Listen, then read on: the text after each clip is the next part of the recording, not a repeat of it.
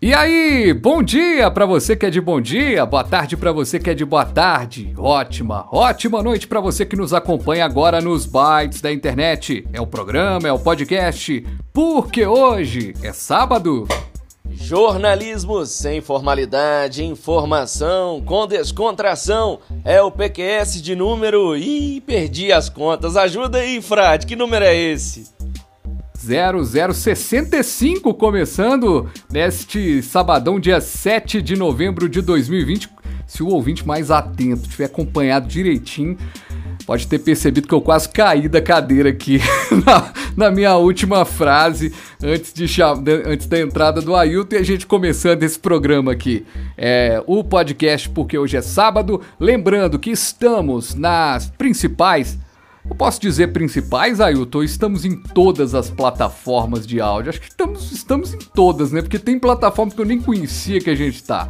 Mas nas então, principais, em todas eu acho que não, tá. porque. Até porque lançaram uma recentemente no Brasil que eu acho que o PQS tem que ir para lá. É, eu ouvi isso na Rádio Guarda-Chuva, naquele podcast Escafran, Escafandro. Já até falei sobre ele aqui, um podcast jornalístico, de narrativas. No último episódio que eu ouvi, ele anunciou uma plataforma de podcast. Provavelmente o PQS estará lá em breve, em que você pode ouvir diversos podcasts brasileiros e o mais interessante, aquela questão de financiamento. Para quem gosta de contribuir financeiramente com o podcast, a pessoa direto pelo aplicativo pode doar para seu, enfim, podcast favorito. Bem interessante. Provavelmente quem Legal, sabe o PQS tá... estará lá. Para quem está acompanhando aqui a nossa, nossa audiência aqui do PQS, qual que é o nome do aplicativo? Não sei, não sei, plom, não lembro. Plom, plom, fom, fom. Mas Muito pesquisarei. Bem. Pois é. E quando, quando o PQS estiver lá, nós vamos, nós vamos anunciar aqui a marca. Não tem que dar publicidade gratuita para esses caras ainda não, nem, nem estamos lá, poxa. Informação pela metade para você ouvinte ligado aqui no PQS.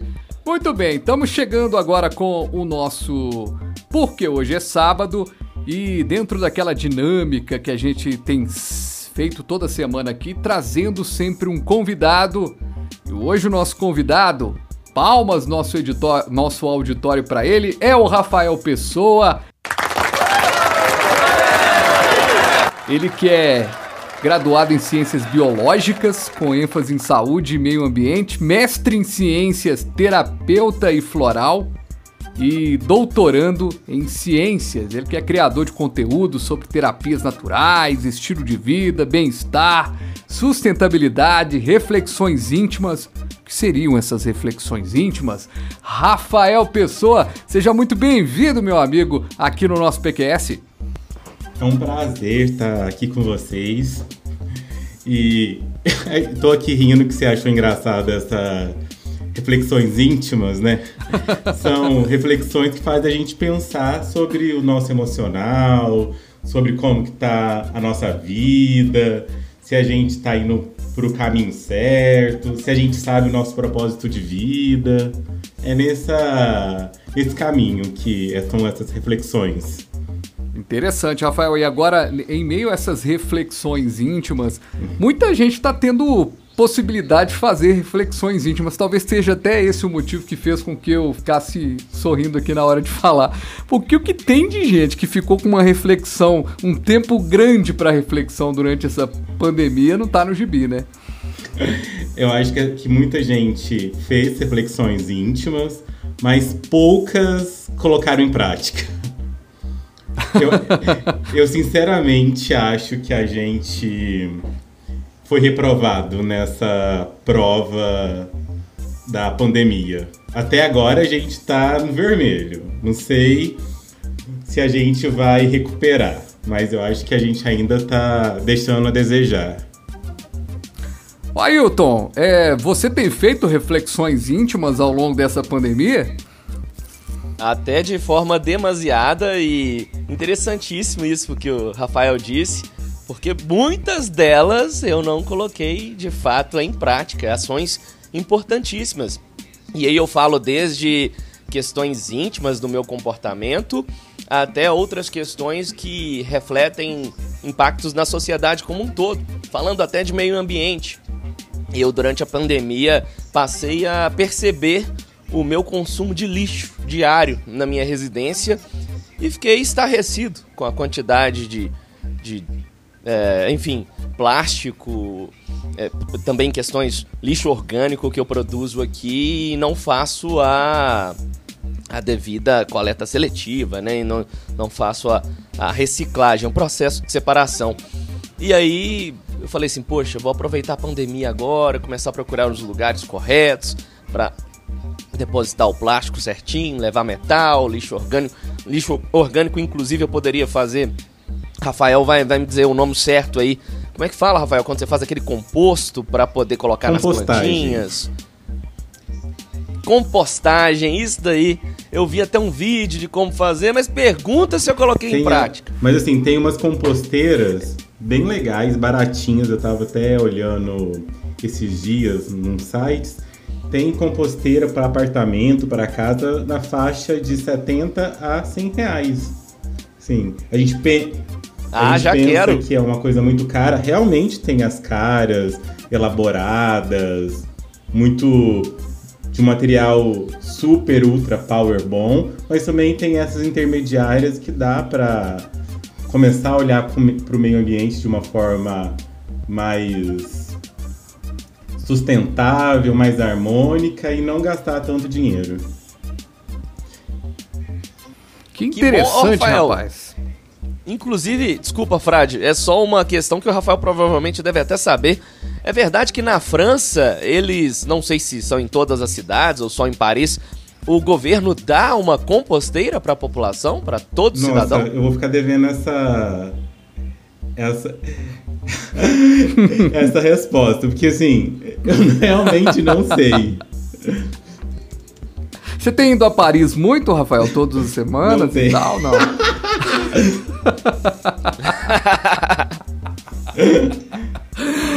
Muito bom. Aquela, o Ailton, aquele, o Ailton fez uma pergunta de vestibular agora aqui pro, pro Rafael.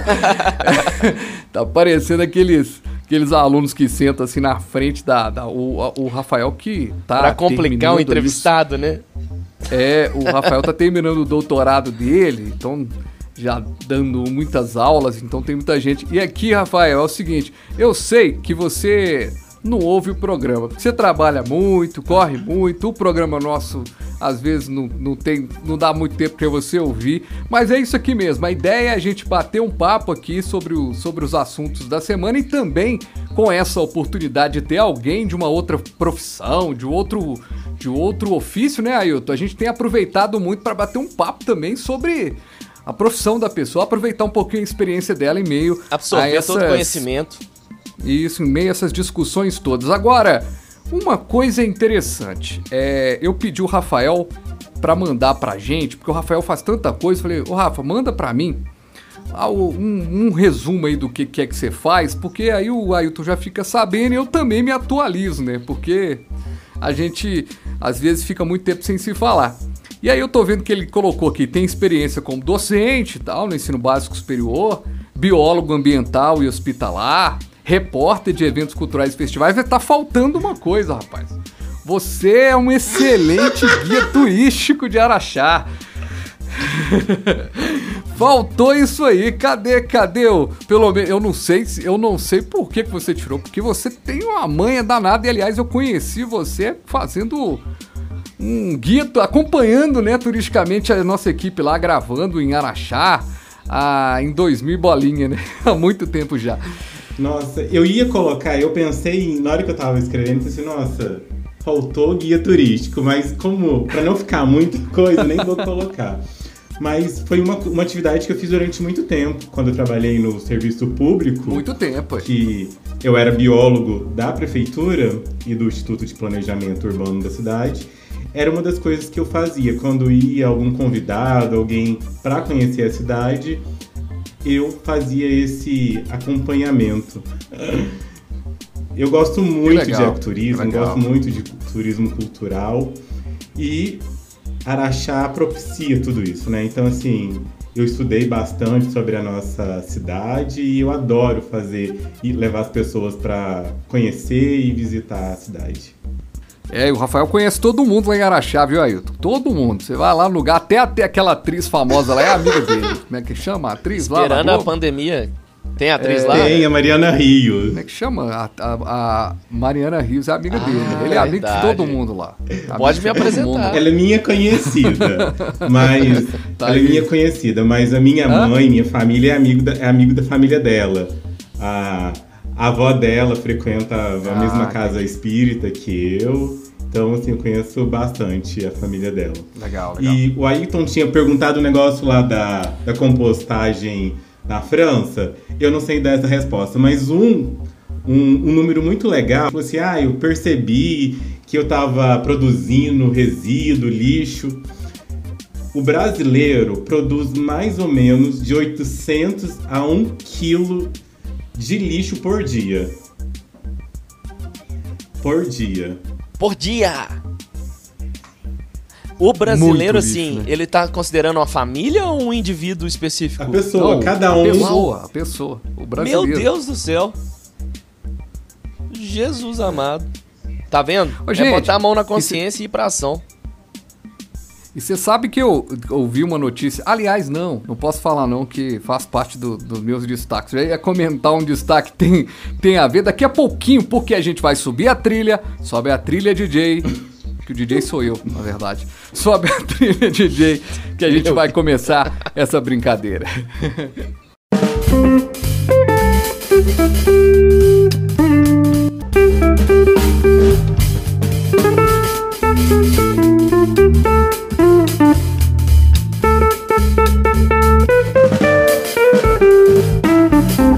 Então, gente, vamos para os nossos principais destaques da semana e ao longo do nosso papo a gente vai conhecendo um pouco mais do Rafael, que já chegou aqui explicando para a gente sobre o trabalho com dele, mas eu quero saber mais sobre essas terapias naturais aí, essa coisa de estilo de vida. O Ailton tá mais para esse lado, eu tô mais assim, é, eu já tô mais deixa a vida me levar mesmo, mas é, é interessante a gente saber o, como se cuidar. Ô, Rafael, a gente combinou, né, rapaz, os principais destaques e a gente vai abrir com você. Seu principal destaque dessa semana que você Nossa, queria essa trazer semana foi destaque demais, né? Tem, tá até assim, qual que vai ser o maior destaque, né? Porque teve a morte do Louro José, Aham. teve a eleição dos Estados Unidos, teve o caso lá da menina do assédio sexual.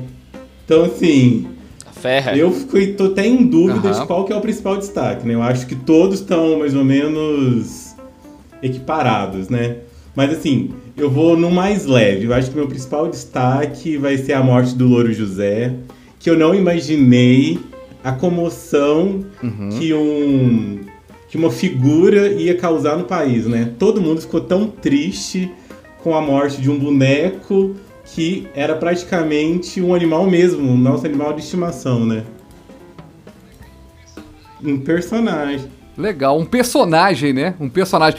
E o, e o curioso, Rafael, quando eu fiz o convite pra você, você brincou. Olha, eu assisto a Ana Maria Braga, depois eu assisto o que eu acompanho de notícia e tudo. Você tinha uma relação com o Louro José? Você acompanhava é, a Ana Maria Braga? Ou acompanhou, né? Porque a Ana Maria Braga tem 200 anos de televisão, né? Então, alguma oportunidade a Pior gente teve que de é, assisti-la, né? elas fazem. A Ana Maria e o Louro faz parte da minha vida. Quando eu era adolescente, eu saía correndo da escola para fazer as- algumas atividades. Na adolescência eu já fazia muitas atividades. É, então assim, eu continuo fazendo, mas eu fa- já fazia quando eu era adolescente. Mas eu parava um momento da, da minha tarde, que a Ana Maria passava a tarde, para copiar as receitas. E eu tenho esse caderno até hoje. Então eu copio as Ah, receitas da Ana rapaz. Maria. Ela mudou de horário.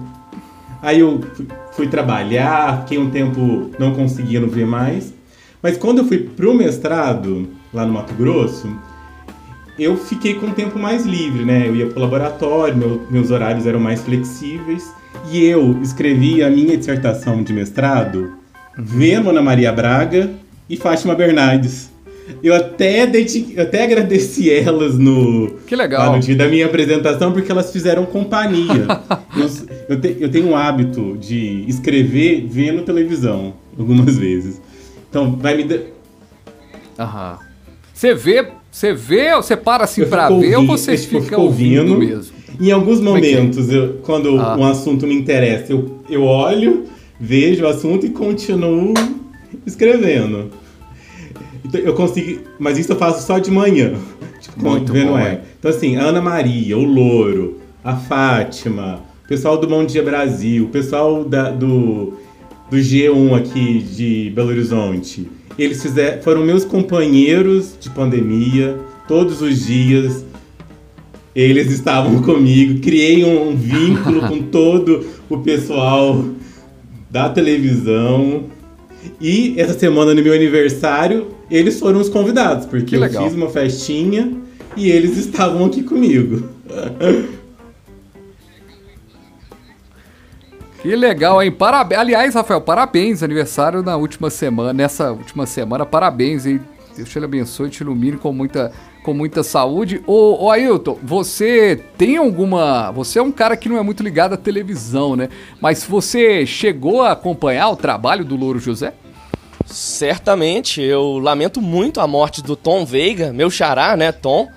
Eu fiquei muito triste, é, porque primeiramente pela morte de um grande ator é, que construiu um personagem icônico que marcou como poucos na história da TV brasileira e ele é simplesmente insubstituível. Não há quem possa fazer o Louro José. Pode até surgir um outro personagem, um outro boneco que traga tanto impacto no futuro, seja para TV ou para o YouTube, né, para internet, que é um novo caminho onde as gerações vão assistir agora os vídeos. Provável que sim, mas com o mesmo talento, com o mesmo timing para humor como tinha o Tom Veiga fazendo o Louro José, a mesma perspicácia para abordar temas sérios, ele era muito mais do que um sidekick da Ana Maria Braga. É, para quem não tá acostumado com o termo sidekick, sidekick é tipo o Robin do Batman, sabe? É o parceiro do herói. O Louro José, eu posso dizer que ele era uma espécie até de âncora do programa, porque ele segurava a peteca em diversos momentos, é, nas uhum. Você percebia que ele fazia perguntas pertinentes aos entrevistados, muitas vezes melhores até do que as perguntas feitas pela Ana, pela Ana Maria. Ele interagia com os artistas que iam ao programa. E foram, se eu não me engano, 24. 20 anos né, do personagem. Então a perda do Tom 24, olha só, uma perda inestimável para a TV brasileira. Fiquei muito triste com a perda do Tom. E assim, eu acompanho desde a infância, muito antes da Ana Maria Braga ser da Globo, porque era um programa que minha mãe assistia. Não lembro se era na TV Gazeta, na Record, ou se nos dois era canais onde ela passou antes de chegar à Globo. E, inclusive, Ana Maria Braga, Record, né? Ana Maria Braga eu tinha é uma desses personagens da TV que eu via diariamente, tinha um carisma por ela, tanto é que quando ela teve câncer eu fiquei chateado. Obviamente, não era um programa que eu sentava e assistia, até porque eu estudava à tarde, de manhã eu estava estudando. E se eu fosse ver TV, eu estava mais preocupado em ver desenho animado tal. Mas por ter ali a minha mãe assistindo, minha mãe, trabalhadora, doméstica, trabalhou bastante. E ela acompanhava todas as manhãs Ana Maria Braga. Eu cresci realmente vendo Louro José e Ana Maria. E aí o Louro realmente era uma criança, não sei se vocês lembram, inclusive até hoje eu não entendo como eles fizeram isso. Porque o Louro é um fantoche, eu me recordo muito bem, acho que foi na Globo. Eles fizeram o Louro José andar no chão sozinho, como se fosse um boneco. É, esses bonecos eletrônicos, é, animados. Só que a perfeição que o Louro José tava andando sozinho, sem né, o ventríloco, até hoje eu nunca parei para pesquisar como que eles fizeram isso, mas a Globo é fantástica, né? Em aspectos técnicos. Eles tiveram uma produção hollywoodiana, certamente. Para quem se lembra aí, o Louro José andando no meio do, do lá da cozinha da Ana Maria Braga, sem ventríloco no chão. Provavelmente instalaram algum mecanismo ali de rodas, sei lá o que, que fizeram, mas ficou perfeito. E é uma imagem que eu tenho muito forte, sem contar os diversos momentos em que ele fazia piadas, comentários hilários ali com a Ana Maria Braga. Uma perda realmente para a TV brasileira. Ah, eu digo até uma perda cultural como um todo. Tom Veiga marcou época, entrou para a história da TV brasileira. É, e o que você é, colocou aí de forma mais sofisticada, eu considero o. É, porque você usou um nome aí, que é um. Como é que é o nome aí que você falou? Que o, o, o Batman, o Robin. É ah, é? sidekick. É, você usou um nome. Eu já acho que o, o, o Louro José, na minha opinião, Tom Veiga, ele é um exemplo de escada que é utilizado no humor. E a, o escada é o Dedé pro Didi, né? O, o, o, o cara que, que levanta a piada. No caso do no caso da Maria, Ana Maria Braga, eu acho que ele era o cara que dava a leveza. E você pode reparar que esse formato foi muito imitado, né? Em muitos formatos você tem o cara que quebra, né? Até mesmo em duplas de jornalística, você tem um cara que quebra mais a notícia, o cara que, né, que, que tem uma, uma parada. Então, assim, é realmente um, um, um legado interessante o do Tom. E eu vi uma, eu vi uma entrevista, aliás, eu vi uma homenagem dos, dos camaradas que fazem lá os, os bonecos do Fantástico, os cavalinhos do Fantástico. os cavalinhos. Dizendo o quanto que o cara é importante pro, né, pra, pro, pro trabalho deles, o legal. A única coisa que eu acho que. É, eu acho que a vida é muito cíclica, eu acho que o cara cumpriu o papel dele, outros personagens virão, outras coisas acontecerão. Eu não, eu não acredito em nada insubstituível, não. Eu acho que. Não o Louro José. Louro José, Ana Maria Braga vai aposentar. É, vai acontecer, né? Ela vai seguir a vida dela, ela não vai colocar uma outra pessoa fazendo o Louro José, não faz nenhum sentido. Mas outros talentos vão acontecer. É, e o trabalho do cara, né, como ventrículo, ventrículo, né? Fala? O, uhum. é, o trabalho dele que inspire outros caras que estão aí, né, para fazer igual, para criar outros personagens. E a única coisa que eu não gosto muito é dessa terra arrasada. Nossa, e eu não tô falando do seu comentário nem do Rafael. Ah, eu discordo completamente. Eu penso que determinadas figuras são sim substituíveis e assim vão ser sempre não. eternizadas ah. para quem for estudar ah. a TV brasileira, tipo Chacrinha, todo mundo lembra, Louro José, mas tem outros, mas vieram outros, vieram outros, Sim, vieram mas Faustão, não vão ter tanta relevância. E Faustão vai ter, seguinte, Xuxa também. O cara, o cara marcou a sua, a sua importância, mas que daí acabou, não temos mais. Ah, porque é, não, não tem mais Louro José, ué. É... Acabou, ué. Vai, não tem mais. Vai ter outros. Não, mas vai ter, outras outros, pessoas fazendo outros. Vão ter outros personagens fazendo outras coisas legais. Mas não serão outros... iguais, entendeu?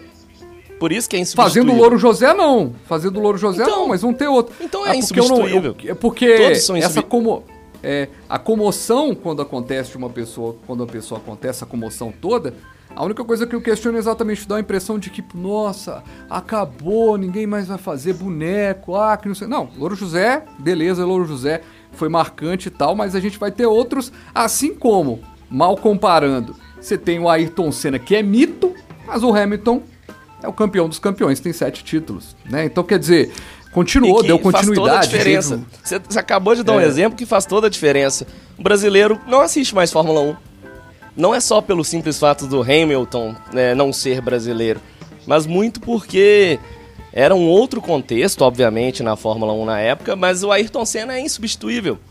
Ah, Hamilton é multicampeão, pessoas... talentoso, mas do tipo. É.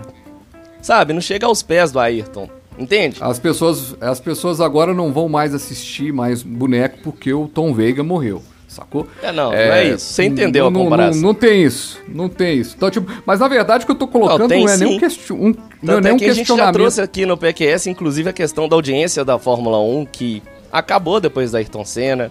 Não, eu não tô dizendo audiência. O brasileiro tem que ser estudado mesmo. O brasileiro gosta de vencer e tal. Por isso que eu tô te falando mal comparando, porque o esporte é mal é, é uma má comparação. Não tem, não tem precedente uma má comparação. E, e assim, quando você pega a, até a própria história do Chacrinha, que você citou, cara, quando você pega a história do Chacrinha e coloca, não tem como, no tempo, né, na, na linha do tempo, não tem espaço para mais um Chacrinha.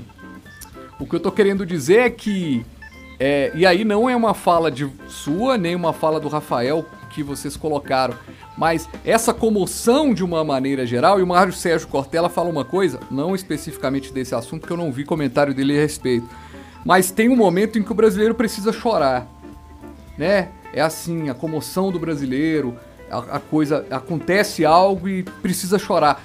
E essa, e essa agenda setting é um negócio meio louco, porque poderia ter uma, o Louro José morrido né, o ator ter morrido num dia de jogo de seleção brasileira que a, a euforia era maior, assim como Chico Xavier morreu num dia em que a seleção brasileira era campeã do mundo e teve uma morte que não, não foi uma morte tão comovida e é um cara gigantesco. Então tem as comoções todas, legal. Mas eu só não gosto, e aí. Eu só não gosto desse espírito, dessa comoção de nossa, não teremos mais. Nossa, é, era um cara sensacional, espetacular, tem todo o. tem todo. tem toda a parada, mas aqui. A vida continua, a vida segue, amanhã sou eu que vou também, amanhã são vocês e, e segue o jogo. Faz parte.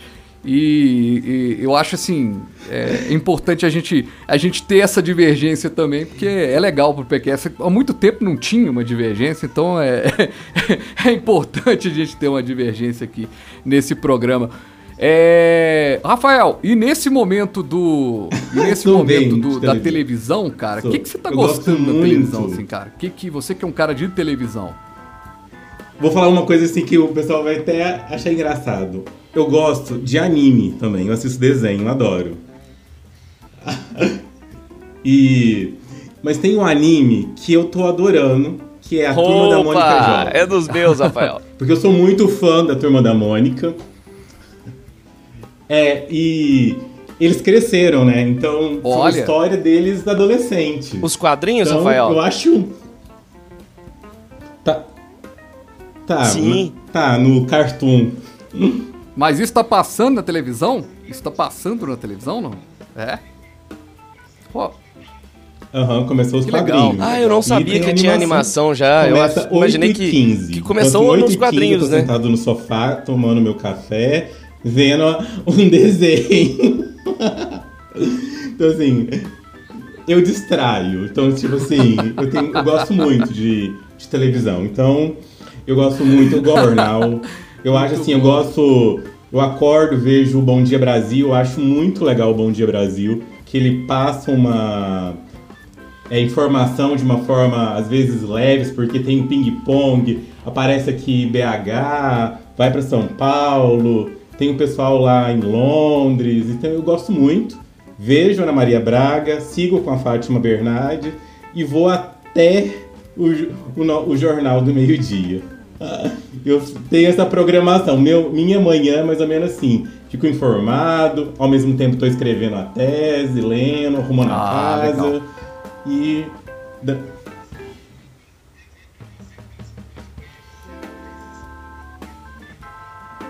Ô, Rafael, mas É, eu me vejo fala uma também, coisa. assim, TV pra dou- você é quase um podcast. fico escrevendo. Você mais escuta pessoal, do que minha vê amiga de fato, perguntou né? um dia, Rafa, é muito engraçado, porque você vai digitando e você tá vendo. E às vezes eu. Teve um dia que eu participei de uma reunião e vendo um- uma série com ela. Aí eu tava só escutando a reunião, vendo a série.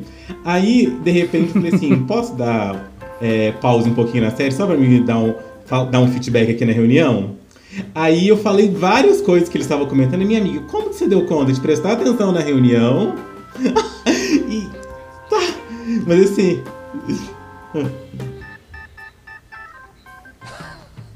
multifacetado, né?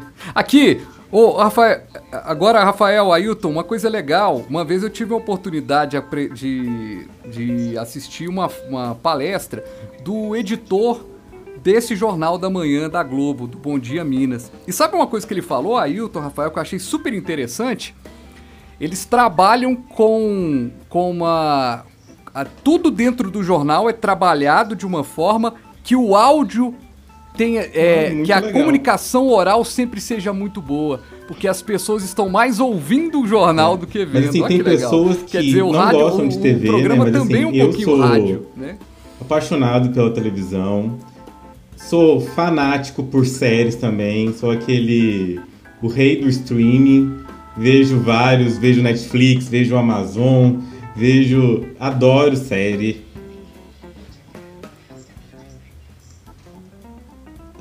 Eu queria, mas eu acho que eu não vou ter A dinheiro pra então, mais um. importante, Já Rafael, tem assinar a Globoplay, Disney Plus? Amazon, Netflix, mas eu acho que eu não vou. Vou pensar, né? É.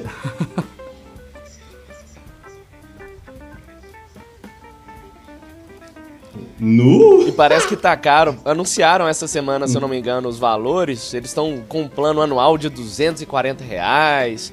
Tudo bem que se você dividir isso por mês, né, dá um valor talvez equivalente à Netflix, mas vendo o valor cheio assustou, porque aí você tem que contratar um ano, etc. Nossa. E tem, e tem um detalhe, quem tem, tem, quem tem net não tem mais o, a, a Disney no Now, hein? Já retiraram por causa do, do, do, do aplicativo. É, então, esses dias eu passei um aperto aqui com Júlia aqui em casa, porque ela queria assistir o Mickey Carros lá no Now. Já era. Desde que ela era pequenininha, tinha o Mickey Carros e ela não, não assistiu.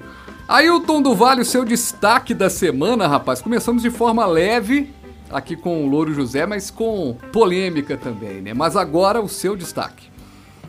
Bom, eu tava na dúvida em qual dos dois eu traria pra mesa primeiro. Eu vou, como a gente tem essa questão de colocar o primeiro assunto como mais importante, vamos a, a ele. É uma questão que é interessantíssima para discutir, ouvir a opinião do Rafael, a sua também, Frade, mas especialmente do Rafael por trabalhar com isso, ser um especialista, é, não só na questão da terapia, mas também é, muito na espiritualidade. E aí eu vou ter que contar mais ou menos aqui rapidinho dois casos para linkar o assunto. Primeiro deles, eu estava acompanhando essa semana um entrevistado daquele podcast que eu sempre falo aqui do Flow. O Flow lá do Monark, do Igor, que eu acho que já é o podcast mais escutado na atualidade. Os caras estão com milhões de views. Enfim, eles entrevistaram um cara que tem um canal no YouTube também. Ele é um cara que estuda muito espiritualidade. O canal dele chama Spook Houses ele é um cara que ele é sensitivo. Ou seja, ele vê, escuta espírito, sente energia. E o canal dele, ele faz uma espécie de terapia nas residências que, digamos, teoricamente estariam mal assombradas. Ele tenta desconstruir essa questão de que ele diz que, olha, não existe essa questão de demônio, enfim, existem espíritos é, obsediadores. Obsediador. Obsediador. Perdeu aí, Rafael, me ajuda. Aqueles espíritos obsessivos. Obsediadores, né? Eu acho que é essa palavra, enfim. É, então ele. Obsessores! Aê, Rafael, boa! Ele vai à residência de qualquer pessoa que pedir, inclusive já foi até em residências de famosos, em que pessoas tenham ali uma sensação de que na casa a energia sempre tá ruim, as pessoas estão sempre brigando. Aí ele vai investigar e percebe que tem algum espírito que morreu ali na casa, é, uma pessoa antiga. Ele foi, por exemplo, num caso em que um prédio foi construído numa, numa região onde era uma senzala, e aí eram espíritos dos escravos que foram torturados, que sofreram ali, que estavam presos naquele é, ambiente, etc e tal. E uma das coisas que ele falou nessa entrevista, assim, que aí já vai para um contexto que eu quero trazer para o que aconteceu comigo também, é que ele, uma, numa determinada parte da entrevista, ele começou a enxergar a aura dos dois jornalistas. Jornalistas não. O Monark e o Igor não são jornalistas. Os dois entrevistadores. Os apresentadores lá do podcast. Aí falou para um: Ah, eu tô vendo um, uma bola negra na sua coluna, que isso quer dizer um trauma de infância. Aí pro outro: Ah, eu tô vendo aqui nas no seu pescoço, tem uma energia assim, assim, assado, por causa de uma raiva de uma ex-namorada, enfim. Aí ele falava dessas coisas. E eu, como é, já foi falado aqui no podcast várias vezes, tô há quase dois meses, voltei às artes marciais e tô fazendo o Rapkido, que é uma arte marcial sensacional, em que tem muito essa relação também dos cuidados espirituais. Não busca só a defesa pessoal, a luta, mas cuidar e evoluir também o espírito. E aí o meu mestre é, ensinou essa semana sobre alguns pontos que nós temos no corpo, muito da medicina holística oriental. E aí ele me ensinou um, uma região aqui na mão, entre o dedão e o dedo indicador, em que se você apertar é uma região que está conectada, é, como se, digamos assim, fosse um fio de energia espiritual na sua alma, no seu perispírito, à sua região do estômago. E aí negócio, um negócio incrível que aconteceu comigo essa semana. Assim, se foi uma coincidência, uma mera coincidência, foi uma baita coincidência. Nós treinamos uma técnica lá num determinado dia à noite, em que nós tínhamos que usar a técnica e apertar essa região entre o dedão e o dedo indicador. E o mestre falou assim: tomem cuidado, não apertem muito do colega, porque isso realmente pode afetar vocês. Daqui a alguns dias vocês podem sentir algum desconforto no estômago, alguma dor, etc e tal. E eu fiz um exercício com um colega que ele tinha um aperto de mão muito forte.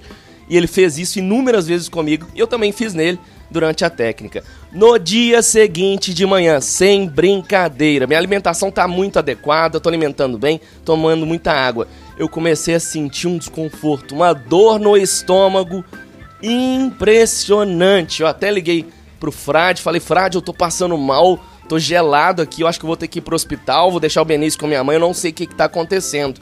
Aí eu fui tomar um banho gelado para ver se eu recuperava antes de ir pro médico.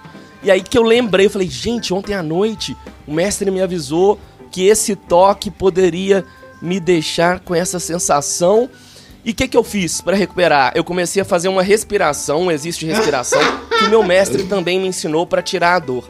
Eu fiz o exercício da respiração. Vamos por partes, milagrosamente né? a dor passou. Eu não sou especialista, Rafael, sou um estudioso. você que é especialista nisso da espiritualidade. É mera coincidência ou isso tudo existe de fato? Doutrina espírita.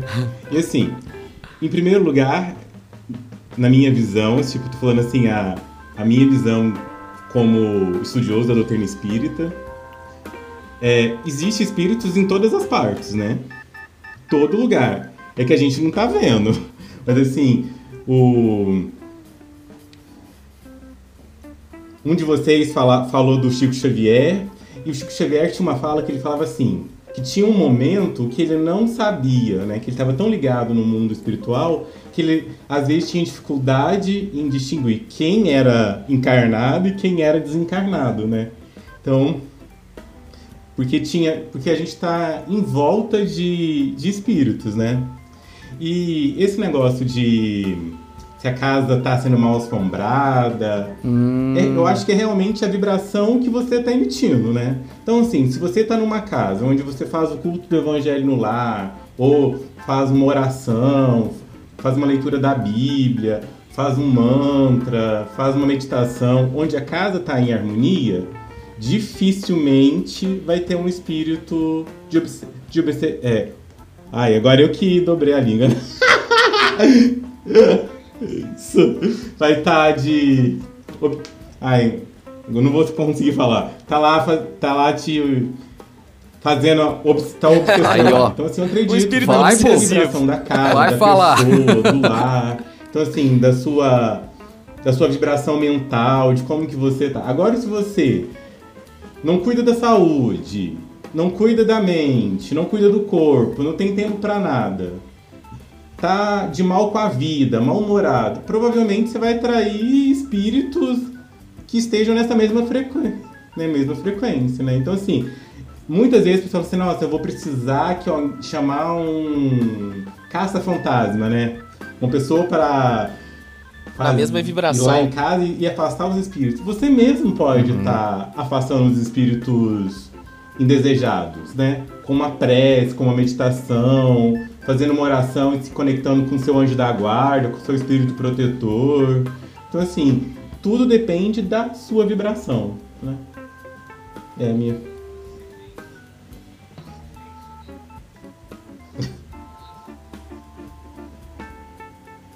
Pode, pode ouvir.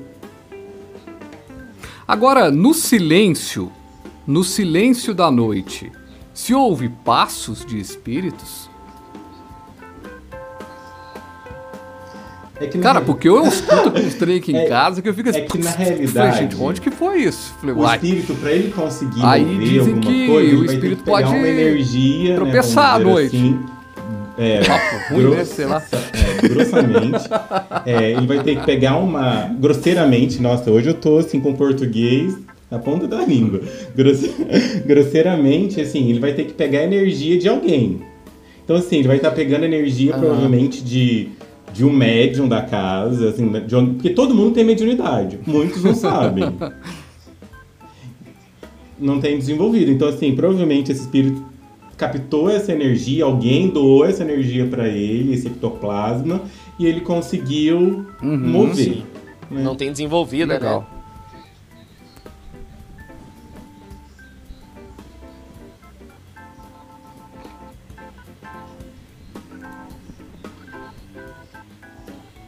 né? gente, é, aí vale uma pergunta para vocês dois que são da, dessa, dessa linha espírita que eu respeito demais da conta. Eu acho que eu acho que eu tenho uma, uma atração imã para amigos, né, que são que são kardecistas, que são espíritos.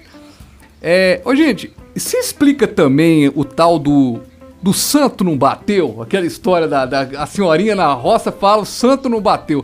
Porque eu tenho isso, cara. Por exemplo, é, tem pessoas que pode eu posso discutir a vida assim, inteira, eu mas eu vou dar bem com a pessoa, vou ter um bom relacionamento, tá mas tem gente que diferente. o santo não bate e eu acredito Ou que tem gente que o, que o, santo não bata você comigo tá também. Olhando Isso tem a ver com o espiritismo? Sendo refratário. Vamos dar um exemplo. Quando eu não gosto algo em alguém, possivelmente eu não gosto porque eu tenho esse comportamento. Então eu vou ficar meio achando ruim. Os defeitos que a gente vê no outro geralmente são os defeitos que a gente tem. Então a gente não quer ver os nossos defeitos. Então a gente não quer ver o nosso defeito, a gente não quer ver hum. o, o, que a gente é parecido. Então a gente às vezes não quer conviver com essa pessoa, né? Estão presentes em nós. Uhum.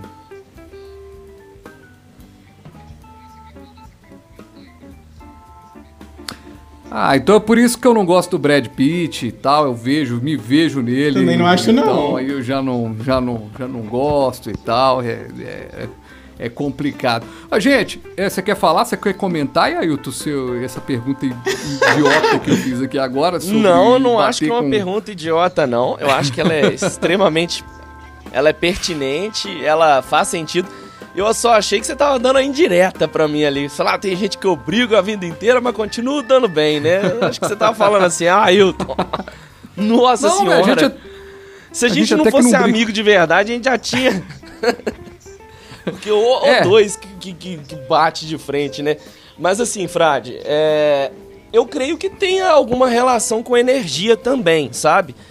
É, às vezes as pessoas, como disse o Rafael, a vibração não é idêntica, sabe? Algumas pessoas estão sim em um patamar evolutivo espiritualmente acima de outras e talvez até falta um equilíbrio para a pessoa para estar tá próxima de pessoas com vibrações mais negativas. Então, você não entra naquela mesma vibe, digamos, de determinadas pessoas. E tem outras que são seres humanos fantásticos, que estão acima dessa, digamos, escada evolutiva.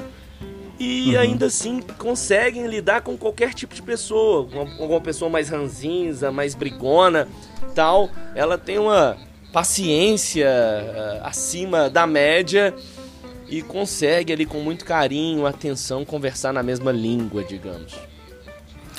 Legal. Gente, eu tô, eu tô mais pra apresentador de stand-up comedy do que pra jornalista nesse programa, né? Que eu tô fazendo cada pergunta nada a ver. Mas enfim, é, eu acho que é importante também a gente trazer esse lado leve, porque a gente, a gente, a gente cresceu e o Rafael, eu já conversei algumas coisas disso com ele, com a Ailton também. A gente cresceu tendo. Ah, aquele. A gente crescia. Ah, aquele, aquela pessoa ali é espírita, né? É uma coisa distante, né? Não tinha uma coisa assim, meio de. Ah, de... Hoje não, cara. Hoje, graças a, a, a, ao desenvolvimento né, que a gente tem na sociedade, a gente tem essa, essa proximidade e poder discutir outros assuntos. E a gente está, até que prove o contrário, e o Bolsonaro não, mesmo que o Bolsonaro queira, é, continua sendo, nós estamos num estado laico em que todas as religiões devem Ô, Fred, ser. Mas eu te digo que isso ainda é muito perigoso, viu? Porque eu vou falar em dois aspectos aqui. Num pessoal, por exemplo, eu me envolvi num relacionamento com uma pessoa, por exemplo, em que a família dela era evangélica. Eles uhum. me tratavam assim com dedos porque eu era espírita. Eles deviam achar que eu era eles, primeiro, não sabem nem a diferença entre o kardecismo e a Umbanda. E a Umbanda é fenomenal também, interessantíssimo estudo que pode ser uhum. feito lá. Mas eles me tratavam como se eu fosse macumbeiro, esquisito. E aí você vê a questão da Umbanda também, o que é um perigo o que tem acontecido nas um comunidades, um, aglomerados, um favelas, que, muito, que são uhum, traficantes uhum, evangélicos fala, assim, destruindo assim, terreiros ah, ele é ameaçando pais de santo, todo, de santo. todo espírita é kardecista. É, é, complicado. Não, é porque muitas vezes as pessoas falam assim, ah, você é kardecista ou, ou você é outra coisa? Aí a gente sempre, ou a pessoa fala assim, ah, sou espírita kardecista. Ah. Aí Diga eu, lá. quem a gente sempre, eu e meus amigos, né, que eu tenho, eu cresci sim, sim. no meio espírita, né? Aí a gente fala, ah, esse não é espírita, porque é como se é redundante falar assim, né? É porque es, espírita, hum. Uhum.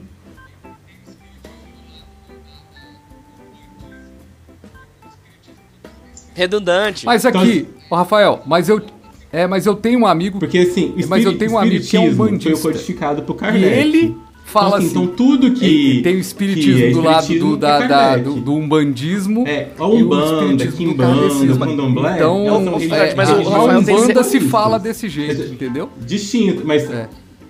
mas são religiões espiritualistas, uhum. Uhum. é afro-brasileiras, assim, que todas têm a sua a sua vamos dizer assim, a sua peculiaridade. Exato, toda, o importante é ter religião e todas Não, têm que ser correto. respeitadas.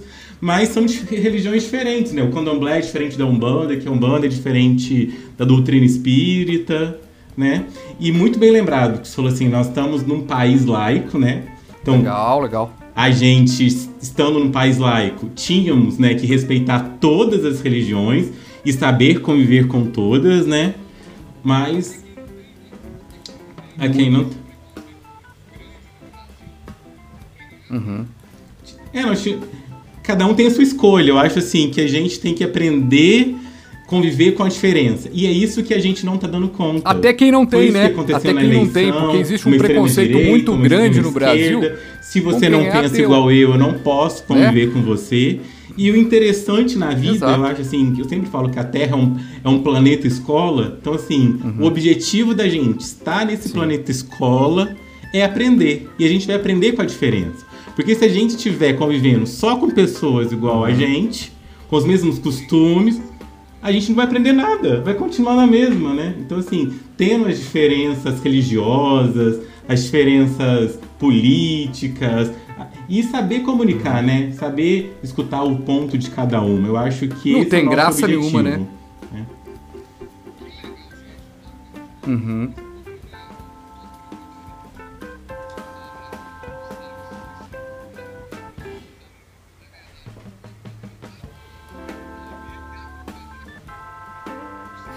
Que legal, gente. Bacana demais. Esse programa, eu, todo programa eu tô repetitivo. Inclusive, mandar um abraço aqui pro Gustavo Cícero, que falou que todo programa eu tô falando isso, mas é verdade. Mas o programa tá bom com o convidado e ele tem acompanhado. Olha que loucura.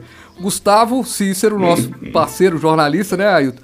Não ouviu o programa quando o programa tinha 15 minutos. Agora, quando o programa tem 3 horas, ele ouve o programa até o final. Vai entender essa audiência nossa, viu, cara? Vai entender essa audiência. Agora o programa tem três horas de duração, o cara tá ouvindo. É, mas eu tenho falado isso. Gente, o meu destaque, ele é triste.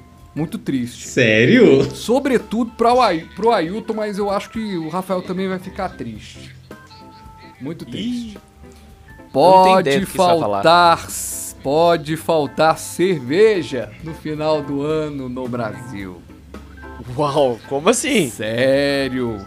Alerta dos cervejeiros é de que vai faltar matéria-prima para a confecção das cervejas em lata e long neck, porque os alumínios estão em, o alumínio está em falta e as, o, o vidro também está em falta e, e o detalhe é que já começa a ter um desabastecimento aos poucos nos supermercados. E, e, algumas redes já se encontram uh, já se encontra com dificuldade algumas determinadas marcas. E quando eu vi essa matéria, eu fiquei pensando assim, gente, não é que eu reparei isso também? Porque assim, você chegava para comprar uma cerveja Estela, aí não tinha Estela, mas tinha outra. Aí você chegava para comprar uma, não tinha outra. E eu, eu imaginava assim, será que é o supermercado que eu vou e tudo mais. Gente, que legal, hein? Que interessante. Podemos ter um fim de ano sem cerveja, mas não é por causa da, do líquido, não. É por causa do material, a, a matéria-prima para fazer com que a cerveja chegue a latinha e também a long neck. Vocês esperavam por essa, gente? eu, eu, tô, eu tô chocado aqui também, porque é algo que eu não imaginava, assim. Eu não vi essa, essa matéria e tô, assim... Ó, bom, eu vou começar falando então. A minha sorte é que eu bebi tanto no, nos primeiros meses da pandemia que é até engraçado. Eu tô sem beber já há um tempão. Eu que sou um cervejeiro nato, Frade sabe disso, adoro cervejas de diversos tipos. Tomo desde a a Brahma, artesanais das mais variadas, dos mais variados estilos.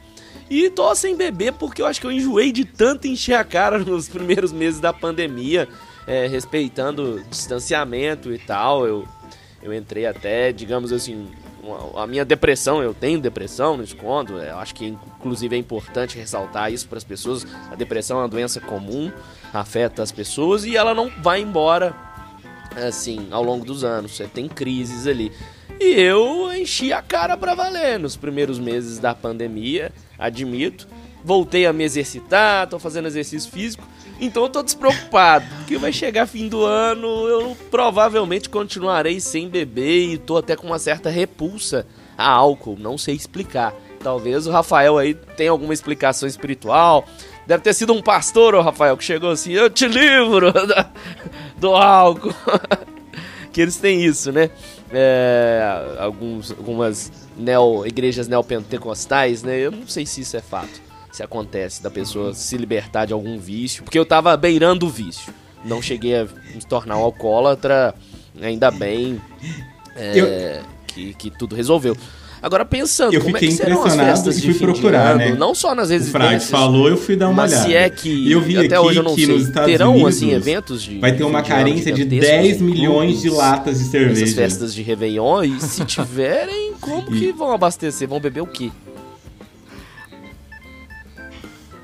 Aham. Aham.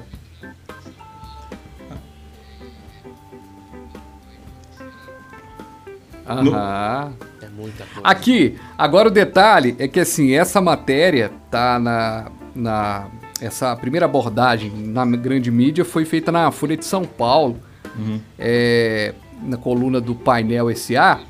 E, e o detalhe é que na coluna tá dizendo uma coisa interessante, que a Ambev por hora nega, né, que tenha esse desabastecimento. Inclusive a Petrópolis, né, também que faz, né, a- a- tem uma linha grande de cervejas, diz que também não há nenhum abas- desabastecimento. A Heineken diz que é, é, houve uma crescente demanda, mas agora as coisas estão aumentando. Não. Olha, eu tô, tô achando, mas- cara, que mas eu na acho que- que- verdade que o pessoal não foi só ainda você, tá foi todo mundo no bastante. início dessa É. pandemia. Falou assim, ah, esse trem vai Posso durar aí fazer mesmo, umas vamos tomar uma aí. ressalvas? Vamos E depois a galera... Aí a galera foi me falou assim, ah, eu tô real com falou assim, depressão. é, E ele é, falou assim, muito legal. e não tá eu achei muito legal. Ele falou assim, é uma nada. doença comum que acomete muita gente. E muitas pessoas têm vergonha em falar que tem ou teve depressão por ser uma doença psiquiátrica Claro. relacionada às emoções, né? Mas é uma das doenças que mais está afetando as pessoas ultimamente, né? A depressão associada com ansiedade. A depressão, alguns filósofos, alguns psicólogos, é quando a gente olha para trás. Então, assim, a gente em algo, talvez até inconscientemente, mas a gente está olhando tanto vive o presente. Então a gente tem essa sensação de tristeza, de que falta alguma coisa. Angústia, porque eu tô olhando para trás.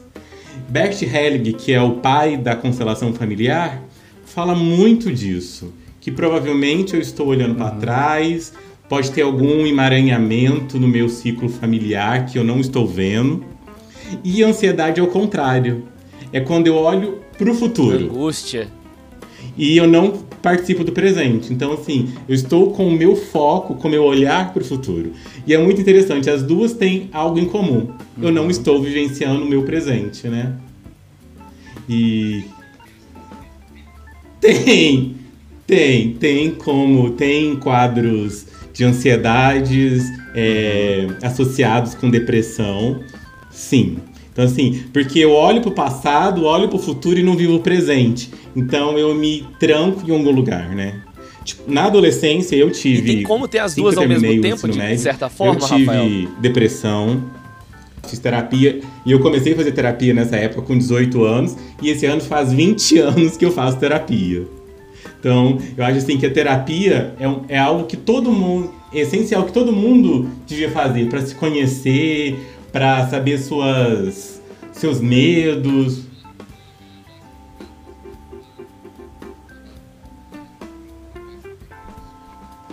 Não. Na realidade, você vai pagar a conta do analista para saber quem você é, né? Você vai no analista para se conhecer melhor, para se descobrir. E uma coisa assim muito legal Aquela, aquela velha máxima do Cazuza, vezes, então não vale não. não é né? legal. Vou pagar Assim, a conta o- do a analista pra nunca informação é mais legal. saber quem eu sou. As não- pessoas não é bebem legal. muito para é, encher algum vazio. Então, provavelmente, porque quando a gente bebe, a gente está anestesiado. Então a gente evita olhar para os nossos problemas, a gente fica divertido. E isso faz com que é, o meu inconsciente saia também, Sim. né? Porque quando eu tô bebendo, eu fico controlando, né? Ah, eu não posso falar isso, eu não posso ser eu. Mas quando eu bebo, eu posso tirar a minha máscara e eu é, justifico isso porque eu estava alcoolizado, né? Mas você estava Hum. mostrando que tem seu íntimo, né? Então, assim, hum, é, Bert Helling, também o pai da, da constelação, fala muito da, dos vícios relacionados com a ausência do pai ou da mãe. Então, assim, inconscientemente, ou eu estou. é, se alguém da família foi excluído porque bebia, inconscientemente no sistema que eu vivo, eu posso estar representando ele. Ele foi excluído e tudo que é excluído volta para o nosso sistema, né? Então, eu, por identificação, começo a beber. E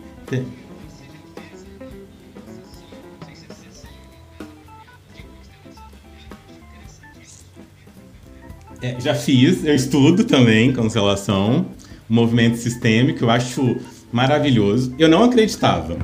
E há uns 10, do- não, 12 anos atrás, eu acho, 13 anos, eu participei de uma e fiquei apaixonado. Ô, Rafael, e você já fez de uma, alguma de uma constelação sessão, sei se participante de uma sessão é o nome mais constelação. apropriado, de constelação familiar? Eu acho um familiar. interessantíssimo, sou E foi muito fazer. louco, porque eu estava super bem e na hora que eu entrei para fazer essa representação, eu comecei a sentir cores, dores no meu corpo. E foi muito interessante porque eu entrei no padrão energético da, da- de- dessa família, né, que estava sendo representada. Eu não lembro quem é a família, não lembro, só sei que eu Você representou um familiar. a mulher estava com depressão, estava triste por vários motivos e ela estava olhando, a representação dela olhava para um ponto muito legal, tipo olhava para alguma coisa. E a pessoa que estava é, conduzindo a constelação perguntou para ela o que, que era aquele ponto. E ela falou assim: não, não é nada, não é nada. Aí ele falou assim: então vamos ver o que é esse nada? E chama uma pessoa para representar esse nada. E ela me chamou. E eu fui lá pro lugar do nada. De repente começou a me dar uma dor no estômago. Dar uma dor no corpo. Aí eu não conseguia ficar em pé, eu sentei. Eu não conseguia ficar sentado, eu deitei. Na hora que eu vi, eu tava numa eu tava numa posição fetal. E aí ela começou a chorar. Por quê? Porque o que ela escondia é que ela tinha cometido um aborto na adolescência, que não contou pra ninguém.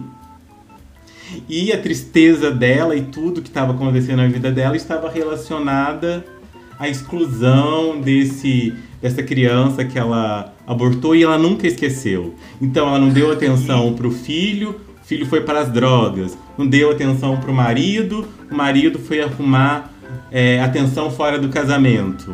Então assim, ela saiu de vítima para corresponsável das ações dela, né? Então a constelação mostra muito isso, que nós não somos culpados, não existe vítima, existe responsabilidade, né? Todos nós somos responsáveis por algo. Mas assim, eu adoro. Eu adoro. Se eu fosse você, eu faria uma constelação. Participar. E agora, e agora tá tendo online também, então assim, não vai precisar aglomerar. E só mais uma coisa, assim, cortando o frade, Falou assim, nossa, e as festas de Réveillon? Lembrando que no final do ano a gente ainda não tem vacina. Ou seja, não pode ter grandes Rafael. festas, não pode ter aglomeração.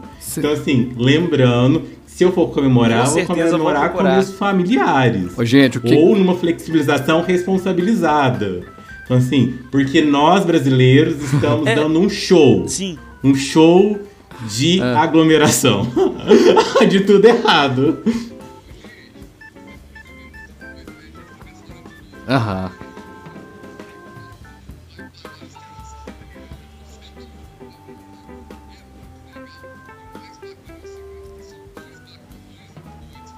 Exato.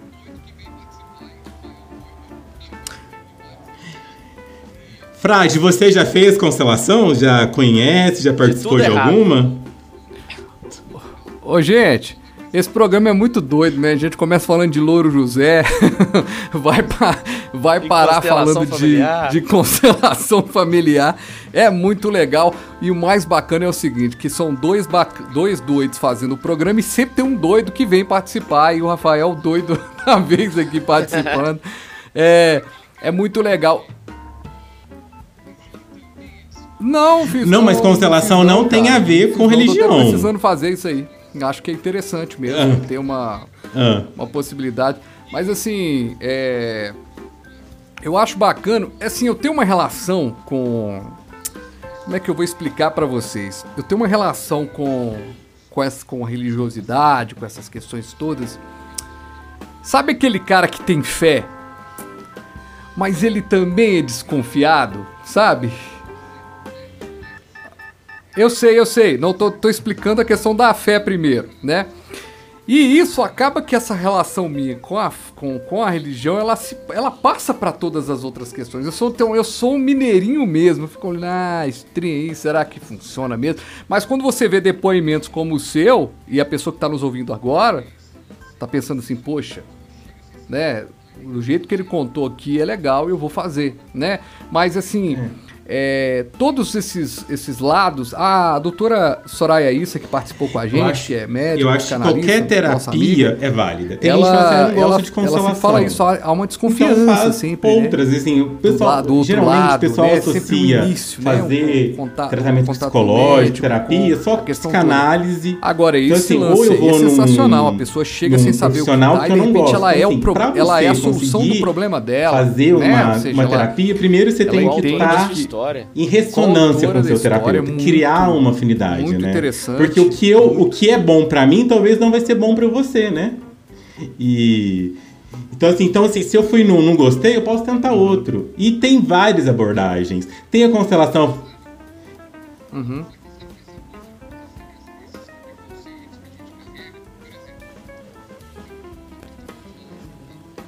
Uhum.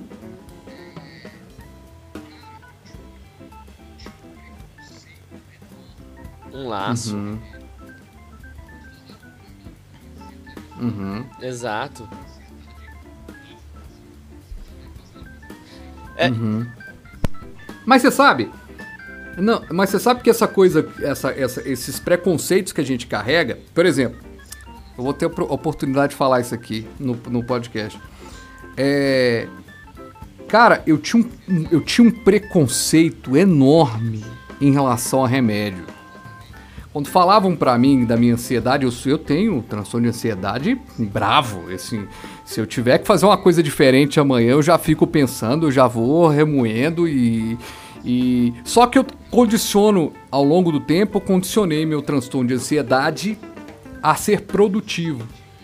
Então eu sou produtivo na minha. Ah, eu não transformo a minha ansiedade em algo. Procrastinação. Pro, é, não transforma, exatamente. É, mas o que acontece é o seguinte, cara, e me receitaram já um medicamento e tal, para ansiolítico e tal, não queria. Cara, um belo dia eu vi que tava numa situação complicada e comecei a tomar. Cara, eu falo isso assim, abertamente, se tiver que fazer propaganda de graça do remédio. Mas, mas a retirada é, Eu é gradual. faço, porque então, assim, eu o remédio, de uma vez ele é-. Eu vou diminuindo a dose é- um terço. ele me assim, tipo, estabiliza, depois vai a cara. metade, Ele depois ele vai. tira- ele me- até ele me estabiliza, Eu conseguir ficar é, sem.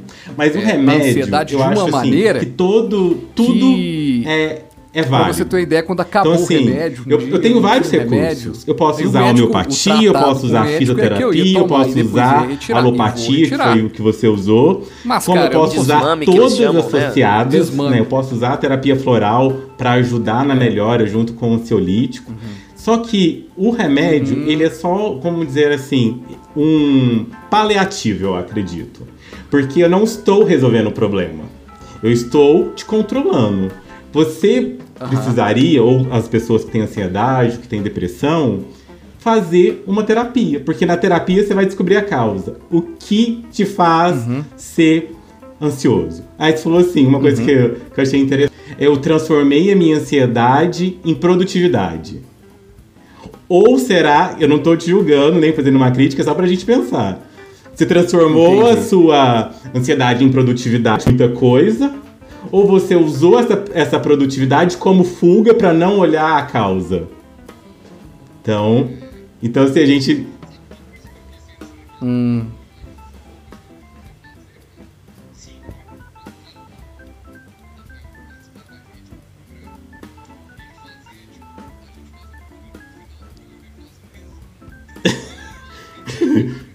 claro.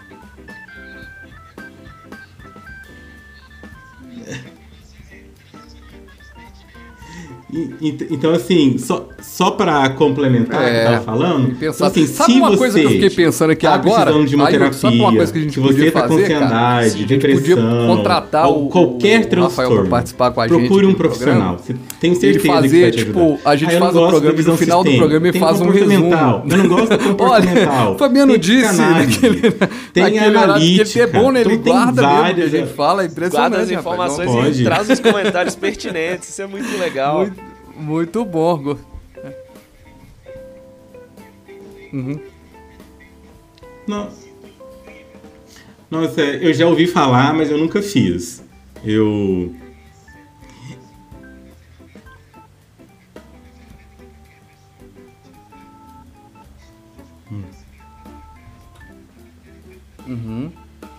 Posso fazer uma indicação também, Rafael? Não sei se você conhece, eu tenho feito, na verdade eu parei no último mês e vou retornar agora em novembro. Eu tenho feito tarô terapêutico e tem sido E incrível pra mim. Eu tô no momento, eu tenho transtorno de ansiedade. Eu participo de um grupo terapêutico, que é terapia em grupo. É uma tá ferramenta. É, é uma ferramenta que qualquer pessoa pode utilizar com estudos, com conhecimento, mas no meu caso Não, é uma a- terapeuta mesma. De, A minha ansiedade. né, uma psicóloga que também é especialista em tarô, então ela uniu. Não, mas eu tenho, eu tenho feito, tenho feito menos é um coisas. atendimento Então, assim, eu tenho, então assim, eu cheguei no momento que eu tô tomando alopático, terapia floral, tô fazendo meditação, terapia em grupo, terapia individual.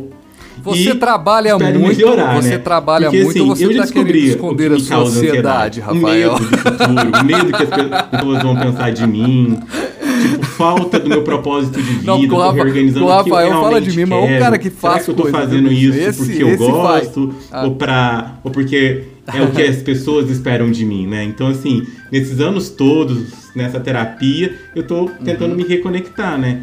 E uma coisa muito importante.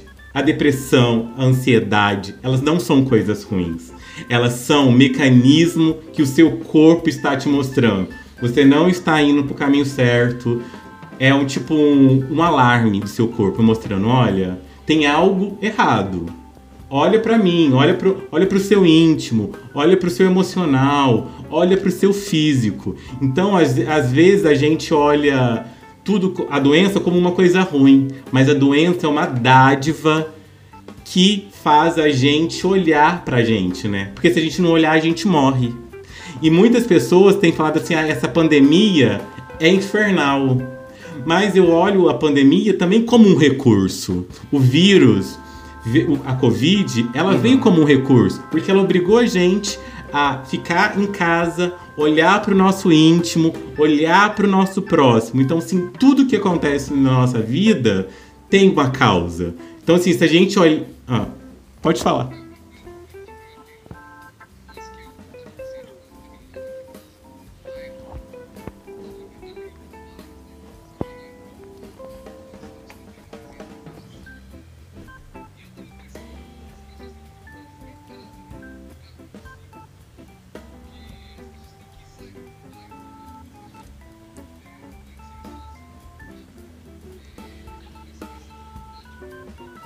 Ô, é.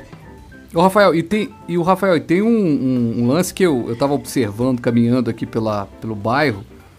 Eu tava vendo, abriram uns bares, né? Como você bem lembrou, pouco. o Ailton E lembrou, também, estamos assim, campeões em Eu já, aglomeração. tem muita gente, eu falei assim, E eu nossa, tava no final dessa percebendo como que as pandemia vai pessoas ter têm dificuldade de ficar em casa, né? minha Ficar cara. consigo, Eu não falo, né? mas se alguém me pergunta, as pessoas têm que sair pra um bar e tomar Então, assim, porque cada um é né? responsável que por você, sozinho por, e tal. por ele. Então eu sou É, responsável talvez seja mim, essa dificuldade você é responsável por você e o que você fizer eu não tenho nada a ver, né? Eu tenho que com respeitar, mesmo se eu não concordar. Mas com tem alguns amigos que, sim, eu tenho visto estou olhando menos pessoas pra mim, indo pra seria praia, pessoas indo pra cachoeira, pra bar, pra festa tal.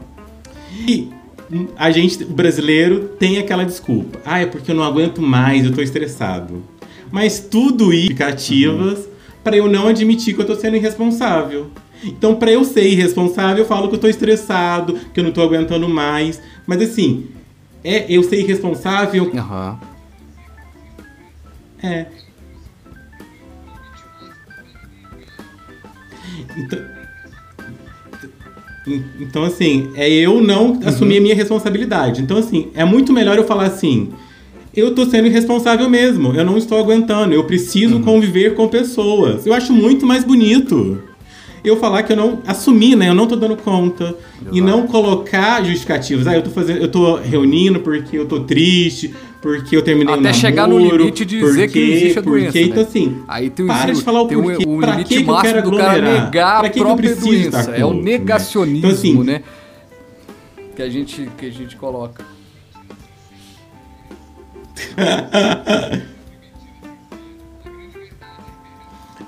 É que a gente foi acostumado a mentir. Uhum. A gente mente o tempo todo. Eu escutei esses dias uma reflexão de uma de uma psicóloga, de uma jornalista aí, que falava que nós estamos na cultura da mentira. A gente mente o tempo inteiro, toda hora, em todos os lugares. Mas, Rafael, como diria o Cazuza, mentiras sinceras interessam. As pessoas precisam de mentiras sinceras. A grande verdade é essa. As pessoas precisam mentir pra si mesmo. É. É.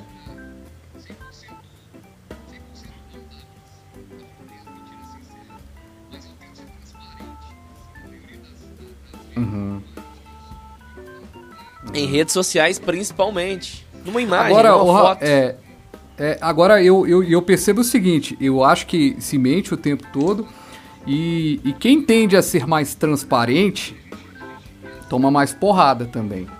Assim, eu percebo, Verdade. eu, eu que tenho uma pos- eu posso dizer que eu tenho uma postura 100%, 100% não dá pra ser. A gente tem as mentiras sinceras. Mas eu tento ser transparente, assim, na maioria das, da- das vezes. O Ailton sabe como eu sou, né? Eu viro e falo, né? Na lá o Ailton Nós também dois tem... somos É, idênticos. por isso a gente se dá bem. A gente, puxa, eu não gostei, cara. Não achei legal e tal. Quantos programas a gente já fez, assim, tipo, velho, o programa foi uma bosta. Mas assim, então, a gente, a gente. E assim a gente vai construindo.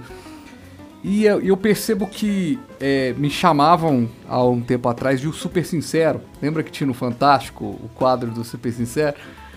Porque eu, eu era o Super Sincero. E aí a, a vida vai nos, nos levando a a- o caminho de falar assim: é. Mas será que eu não batalhas tô e sendo, sincer- é, tô sendo sincericida pra Então, aproveitar e determinados agredir o outro? Também tem isso. Eu não tô falando que você tá sendo. É mais ou menos mas- como discutir com o Bolsonaro hoje. Não precisa, não dá, é perder energia, não, não vai dar certo, não vai ter jeito. Você vai perder energia, você vai discutir com a parede, vai ser melhor. Terá um desgaste E- emocional enorme. Exato. Então, assim, as, as, o, o, o sincericídio da parada, ele é muito, muito legal. E tem um, uma história muito interessante porque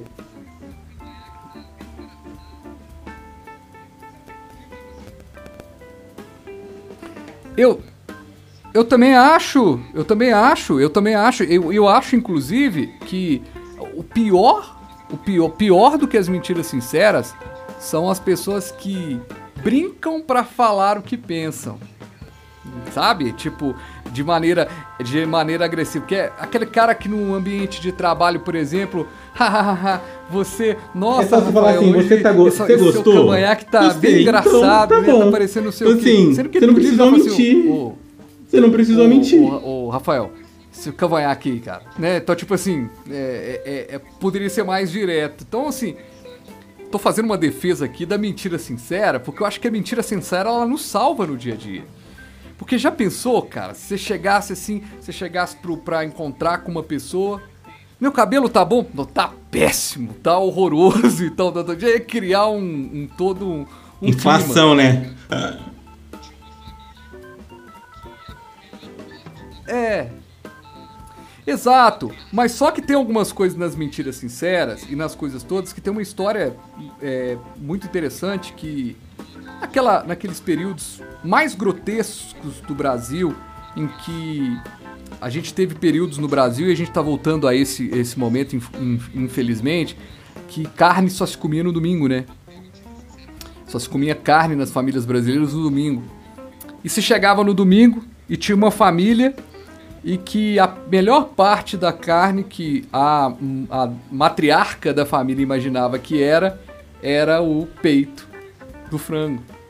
Colocava o peito de frango todos os dias, o peito de frango, para aquele, para pro, pro patriarca, pro seu marido ali. E um belo dia a criança cresceu e tal, e a criança, como é criança, naturalidade de criança, que não tem mentira sincera, falou assim: eu queria comer, eu queria comer o peito de frango. E aí a criança, aí o pai da criança, claro, minha filha, pode comer, eu como a, a parada. Não, a, a, a, a, matriarca falou, não, mas não é isso. Eu falei assim, não, na verdade, mas... eu como esse. É, é, porque você coloca pra mim, mas ele não é nem o meu preferido, eu gosto mais do ossinho da asinha. Olha só como é que são as coisas que as coisas vão entrando. Mas, determinadas verdades vão entrando na nossa eu, sociedade. A sua história já, eu já consigo olhar por outro assim, ângulo. É, eu já é, vi casamento que estava em desarmonia. Que, e que, que a esposa não conhecia o marido e o marido não conhecia a é, esposa. não havia diálogo. Porque é. se ela realmente conhecesse vão, vão ficando, ele vão, e conhecesse ele intimamente, ele ia saber ponto de que, que ele não gostava é mais ou menos de... como mas você isso uma é uma jogada cultura. na lateral direita com A gente tem dificuldade Pode dar certo, mas a chance de dar errado é grande demais, de assim. Mas você vai então, tentar. isso é uma coisa assim. essa história reflete muito bem a nossa sociedade, né? É, na psicologia analítica, a gente fala que a gente tem no, nós temos a nossa sombra, uhum. nós temos a nossa máscara, nós temos a nossa sombra e temos o nosso self, que é o nosso uhum. eu interior, né? Então a primeira coisa que Não. eu mostro pro outro é a minha máscara, né? Máscara com máscara. Então, muitas vezes os relacionamentos ficam só superficial na máscara, porque eu tenho medo de mostrar a minha sombra e ele não gostar. Então eu uso uma máscara. Na realidade, todos uhum. nós temos sombras, todos nós usamos de, de alguma forma máscara, mas o intuito que a gente tem que tentar é mostrar a nossa selfie. É selfie com selfie. É o ser interior de cada um. E a gente tem essa dificuldade de mostrar o nosso bom, né? Então, assim, eu mostro a minha máscara, eu tenho medo de mostrar a minha sombra, porque quando eu mostro a minha sombra, o outro assusta, né? Então, assim, é eu aprender a conviver com isso. O outro vai ter sombra, uhum. eu tenho sombra, eu vou ter máscara, mas eu tenho qualidades. Então, na hora que eu começo a olhar para o outro, as qualidades que ele tem, a essência divina que ele tem, os relacionamentos conseguem dar, dar certo. Porque muitas vezes a gente quer só o bom. Aí quando a gente vê que o outro não é tão parecido e tão bom quanto a gente quer, a gente quer largar e a gente viu que nessa pandemia teve muito divórcio. Muitas pessoas separaram porque esteve, estiveram muito tempo juntas. Então a máscara em algum momento caiu, né? E o outro viu como o outro é, né? Com seus defeitos, com a sua qualidade. Eu não quero ter, ver o defeito do outro. Eu quero só a coisa boa, né? Por isso que eu tenho dificuldade de ficar em casa. Porque eu não posso é, me, ausentar, me, é, me ausentar do prazer. Eu quero ter o prazer o tempo inteiro, né? Então, uhum. a pandemia não vai durar para sempre. É um período que eu vou estar. Mas eu não consigo ficar esse período todo porque eu tô me privando de algo. E quando eu me privo de algo, eu fico triste, uhum. porque eu não estou acostumado a não ter, né? Então nossa criança interior tá no domínio, né? Então, em vez de eu ter um pensamento adulto, de eu agir como adulto, eu tô agindo como uma criança. Que a criança que é assim, né? Que é tudo. Era isso que eu tinha pra falar. Senão, vou parar porque senão eu empolgo.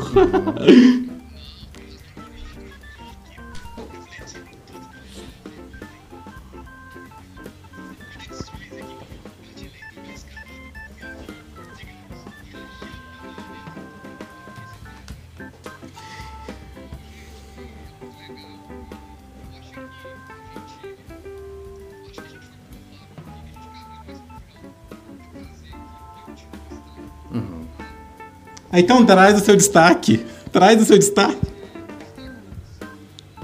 Não, eu tô tá adorando, eu tô aqui refletindo tá. em tudo que o Rafael falou e, e, eu tô fazendo conexões aqui que eu não compartilhei, tô mais escalada porque eu tô, digamos, viajando na maionese em tudo que o Rafael disse até agora. Ô, oh, gente, é muito legal e eu acho que a gente eu acho que a gente foi para um papo aqui que a gente caminha mais para o final do programa do que trazer aqui, porque eu tinha um destaque aqui para falar, que era o destaque do é, o destaque do homicídio do, do, do, estupro culposo, que é esse ridículo caso. E lotou o cinema? Essa semana. Como? E eu acho que nem, nem cabe, né? Você, qual que é o seu destaque aí, o seu, pro, seu, o meu segundo destaque, destaque? ele também foi discutido é. aqui de certa forma porque ele também é, envolve a pandemia, o retorno à normalidade. As pessoas já estão tratando como se o mundo tivesse voltado ao normal, que é a questão da reabertura dos cinemas, que ocorreu uhum. no último fim de semana. E nós fizemos até uma reportagem sobre isso no Barreiro News, né, Fabiano? Uhum. E assim, pelo menos voltaram às salas as edições. Não, não. E o engra... Ele perguntou se lotou. Ah, Nossa, lotou, eu até não. Arrepio. Então, essa foi até a questão engraçada, assim, porque é, no Barreiro, eu imagino que nas outras regiões de Belo Horizonte a situação, o cenário deveria ter sido o mesmo. Eu circulei ali pelas principais avenidas do Barreiro na noite do último sábado, do dia da reabertura. Mas assim, várias eu, eu não sou, show que eu não sou tem, contra né, a flexibilização, que muita gente escuta eu falando, fala assim, nossa, coladas ele é umas às outras e todas não, elas contra sem máscara. Eu não vi uma pessoa com máscara nesse E sim a favor de uma flexibilização é, é, responsável. eu posso ir pro bar? Não, posso, mas eu não, vou aglomerar, eu vou, eu vou usar máscara. E o cinema, assim, um deserto. Eu não vou beber demais. Tava muito seguro, cara ir pro cinema. Se o, cara, se o, cara, quisesse, se o cara quisesse se isolar, ele ia pro cinema, né? Ele ficava Exato. no cinema. É, não, mas assim, mas aí eu vou ficar sem a máscara só com esse pessoal. O problema é porque eu vou andar, eu vou caminhar, eu vou beber, aí eu vou no banheiro, vou encostar em vários lugares, não vou lavar a mão, coloco a mão na boca e assim viram uma cascata. Mas assim, eu posso ir no bar, eu posso sentar no meu quadrado com as pessoas que eu gente, estou mas não já tem como. Mas não tem como ir bar o, o, máscara, não. Isso aí eu já nem recrimino o pessoal, não. Você vai sentar numa mesa do bar, você, vai, tira a máscara e coloca mas, a máscara. Mas, coloca, mas já ajuda. Mas, mas, já ajuda eu ter. Eu, porque assim, eu geralmente eu vou com as pessoas que eu estou convivendo no dia a dia. Então, assim, uhum. então.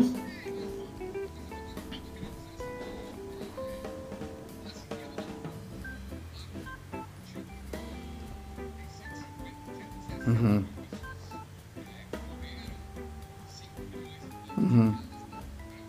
Que não vai adiantar nada, né, em termos de, de, de, pandemia, porque vai estar um quadradinho aqui, um quadrado ali, um quadrado ali, um quadrado aqui. No, no geral, vai. É.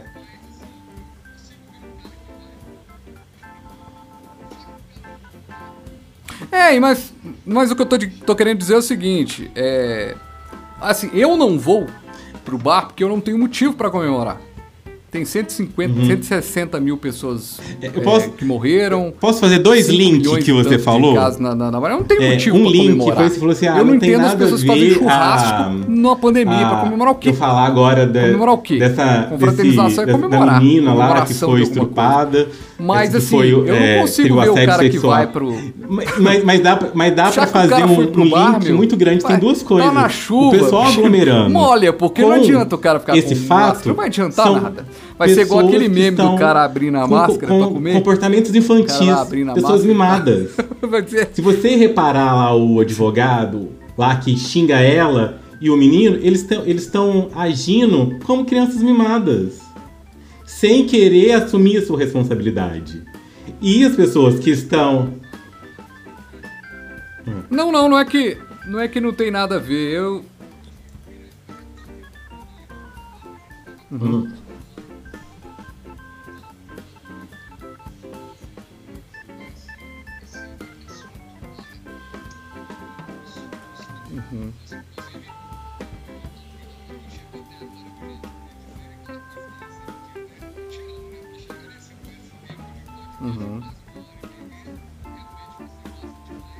É, eu na verdade só só para explicar aqui, só para explicar, não é que eu não que eu não acho é relevante, é importante, é repugnante, mas é tão repugnante que o papo a gente estava tendo um papo tão mais que todo mundo já falou mesmo, já foi o assunto da semana mesmo, né? Esse esse assunto da do, do estupro culposo, inclusive quem tá ouvindo agora, quem chegou até agora, viu, gente? Queria dizer aquela coisa que a gente sempre diz, né? Eu te amo, né? Porque chegar nesse, nesse tempo de podcast, quase uma hora e meia, realmente você gosta demais da gente. Muito obrigado.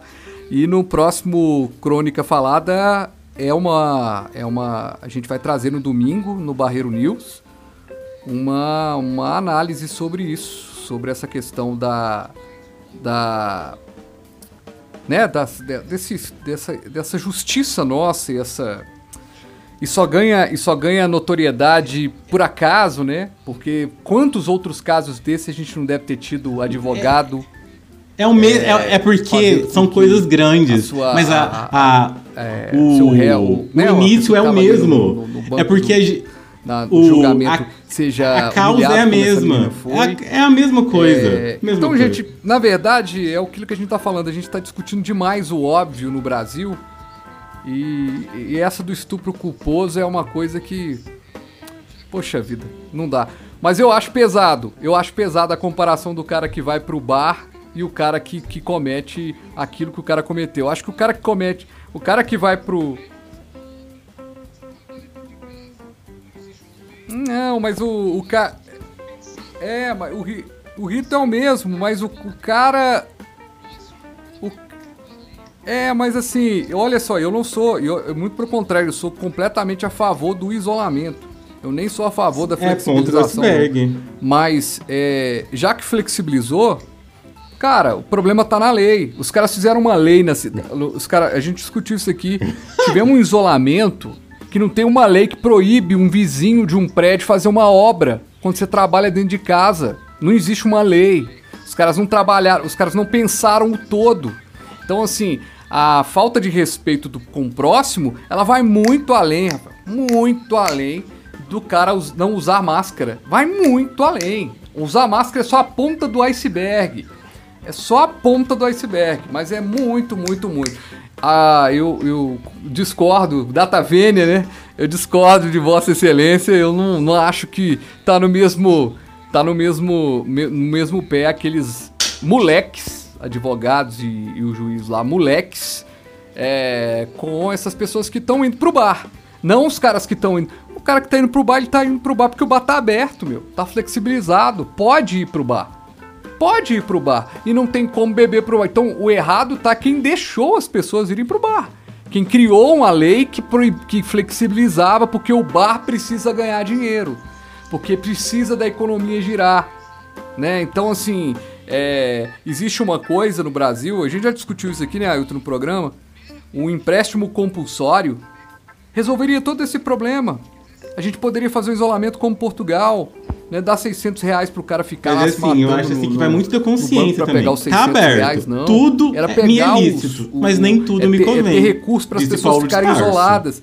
Então, então assim, eu não consigo recriminar o dono do bar que, que quer abrir. Pode acontecer. Mas eu não consigo recriminar. Eu vou fazer. Eu não consigo recriminar o cara que vai. E eu, eu vejo consigo, muito assim. Eu não consigo da... fazer essa essa essa que a gente às vezes é melhor perder um dedo do que a mão fazer toda. esse link do cara. Com o passar do é, tempo, eu é, passei a aceitar essa realidade. Meramente. A gente tem que fazer concessões. Tá aberto para todas as Se a gente quiser ir pro bar, se a gente então, quiser talvez seja melhor abrir algumas coisas, mas com protocolos eu acho assim que o grande, grande problema é que a gente não segue um protocolo. Então, assim, pode ir pro bar com tantas pessoas. A gente vai o triplo. Então, assim, eu acho que o grande mal é a gente não é, agir com as regras. Pode até desse jeito, mas aí eu não cumpro desse jeito. Eu faço, eu, eu não, para mim não serve. Então eu ultrapasso o que pode. Aí depois vai ter que chegar um momento que tudo vai fechar. Mas assim, a flexibilização Aconteceu nos outros países também. A gente viu que agora eles estão voltando na a voltando a ficar isolado. Mas eu acho que dá para ir com calma, dá para eu fazer algumas coisas com responsabilidade, mas se eu não precisar, eu não faço. Eu queria muito estar na praia, queria. Eu não queria estar numa cachoeira, queria. Mas por respeito uhum. às pessoas que não que, que, que não puderam ter essa escolha, eu resolvi ficar em casa. Uhum. Então fiz meu aniversário só para eu e para minha amiga que mora comigo. Nós se divertimos, comemoramos essa passagem de ano novo, mesmo com todo esse tudo que está acontecendo no país. Eu acho que é um ano novo que está começando para mim. Então assim, eu vou comemorar isso. Então assim, eu acho que a gente pode é, ser feliz, ter momentos de alegria no caos. Eu acho assim que que se a gente olha só para tristeza e só para o lado ruim, Exato. a gente fica triste. Se eu olhar só para as mortes, olhar só para as pessoas que morreram, para as pessoas que se pegaram, ficaram doentes, eu piro. Mas eu posso olhar também para as pessoas que desenvolveram uma nova tecnologia, para a ciência que está se desenvolvendo, para as pessoas que ficaram em casa e se conheceram. Uhum. Claro, claro.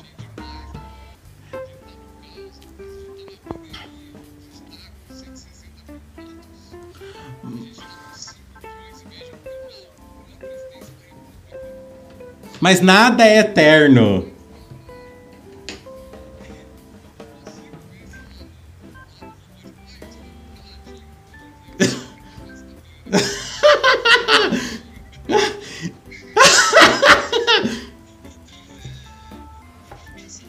Ô Rafael, você tá muito poliana, velho. Você tá muito poliana. Você tá vendo o copo meio cheio demais da conta.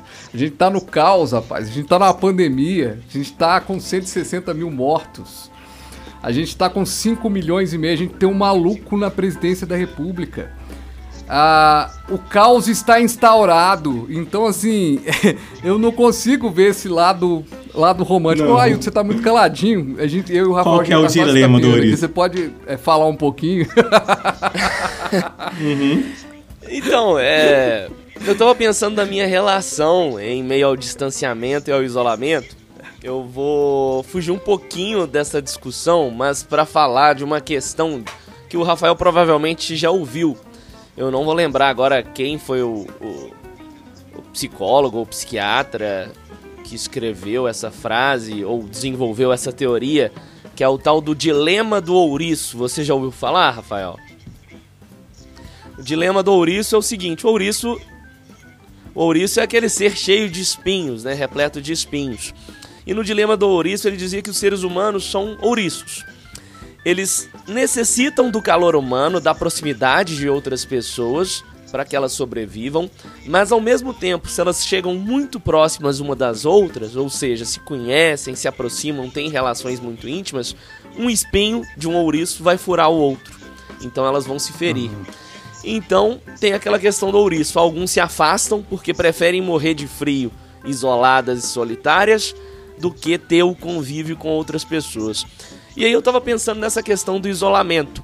Para mim, o distanciamento, na verdade, ele tá insuportável pelo fato de ficar em casa, mas não necessariamente por estar em meio a outras pessoas. Eu não voltei a nenhum bar, a nenhum restaurante, e é curioso, nem pretendo, porque são ambientes que eu percebi agora com a pandemia que não me fazem falta alguma, que não me agradam. Mas por quê? Porque eu vivo esse dilema do ouriço talvez desde a adolescência. Eu sou uma pessoa que sou extremamente educado e simpático com as pessoas que eu conheço. Mas Frade percebe isso. Eu sou uma pessoa mais isolada, mais na minha. Não que eu seja introspectivo, até porque eu sou trabalho com comunicação, falo bastante. As pessoas até se surpreendem às vezes o quanto que eu gosto de ficar isolado. Mas esse distanciamento de ficar em casa para mim, ele não é nada agradável, porque eu gosto de ir para a rua, mas para ficar sozinho. E vou dar um exemplo. Eu tenho ido à rua, é, não diariamente, mas durante a semana eu vou duas ou três vezes correr numa avenida aqui perto de casa.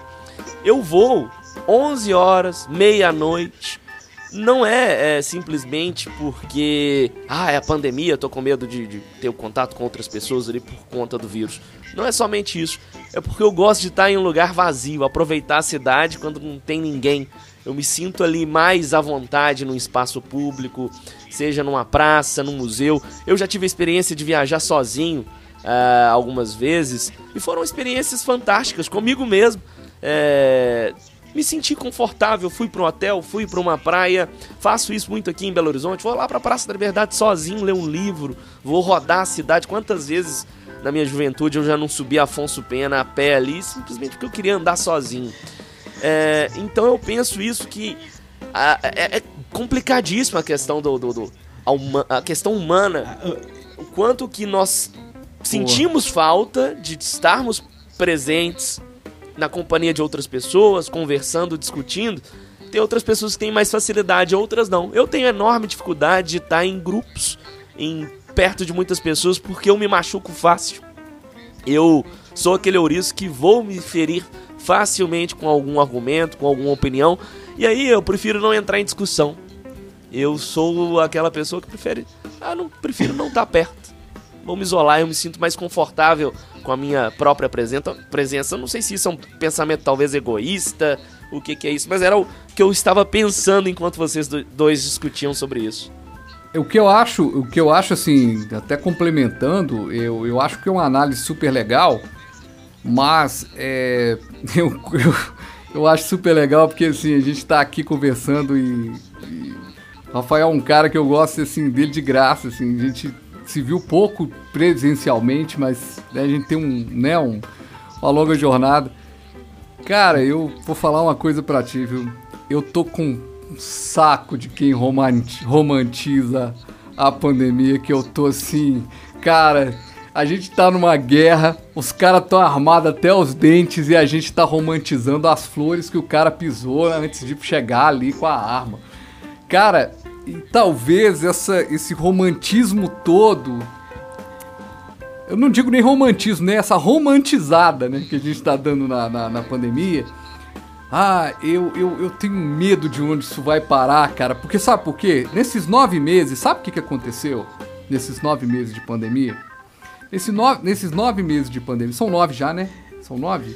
Não, eu já tô. Não, mas eu, eu, eu, eu acho que eu, não, eu acho que eu não tenho uma visão romântica. Vamos pro Eu acho assim, a pandemia é uma coisa grave. Todo mundo é. evoluiu. É. Essa evolução tanto, se deu assim, mais dentro uma coisa de muito casa, grave, tanto a gente estava dentro de teve casa, mas a gente de morte, de uma outra teve... maneira, de qualquer maneira, de, em ela, qualquer ela lugar. é uma doença que a gente você, vai descobrindo se você cada evoluiu, vez que ela, ata, ela ataca um órgão, a gente não casa, sabe como que vai ser as pessoas que já evoluído tiveram a, o na coronavírus. no se seu eles trabalho, vai ter, vai ter algum... É, a evolução, ela tá dentro de um Vai ter alguma complicação amplo. mais pra então, frente, assim, em algum órgão, alguma coisa. Eu, não eu, sabe, eu nada. honestamente... Então, assim, ela é uma doença eu, não, é- eu não estou sendo pessimista, Só sabe? que eu vejo... Mas acho que não é essa visão romântica- Eu tento olhar o lado positivo romantizada da também, pandemia, né? Eu tento olhar ela como um não- recurso. É que a gente não tá gosto. acostumado a sentir dor. Então, assim, a pandemia trouxe dor. Mas a gente evolui com a dor.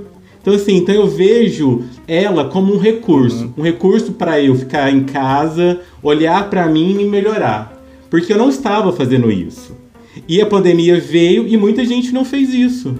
O, o Ayrton falou agora da parábola do ouriço, até dei uma pesquisada aqui. Ela é muito antiga, Ayrton. Ela é de 1851.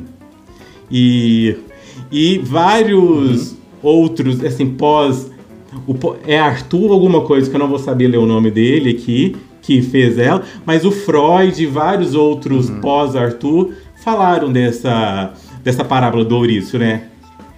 É assim, uhum. Não, e citaram a, a parábola. Por que, que eu até li aqui? O que, que é a parábola? Esse dilema. Eu tenho que chegar próximo a, a alguém mas se eu chegar muito próximo, eu me machuco e machuco o outro. Se eu me distanciar muito, eu também vou ser machucado. Então, ela quer dizer desse equilíbrio que eu tenho que ter nas minhas relações, né? Que eu tenho que dar tempo pro outro ficar sozinho, que eu tenho que, que tá, dar tempo pro outro, tenho que me dar o tempo, mas ao mesmo tempo eu tenho que conviver com a diferença uhum. e conviver com os espinhos, né?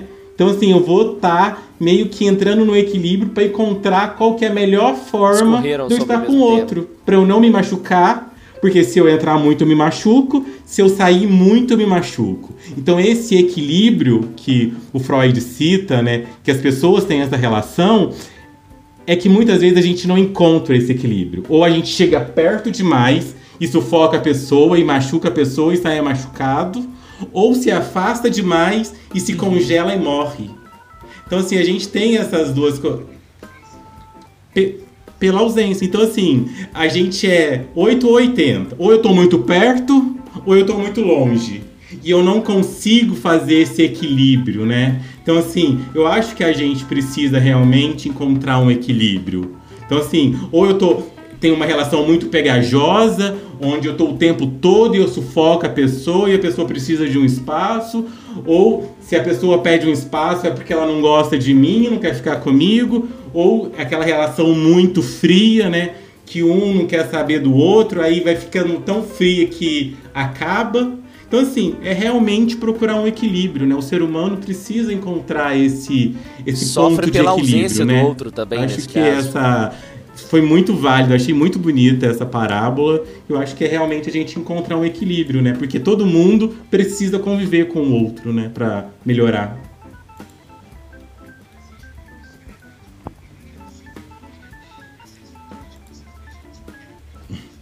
Já quase batemos um no outro, né?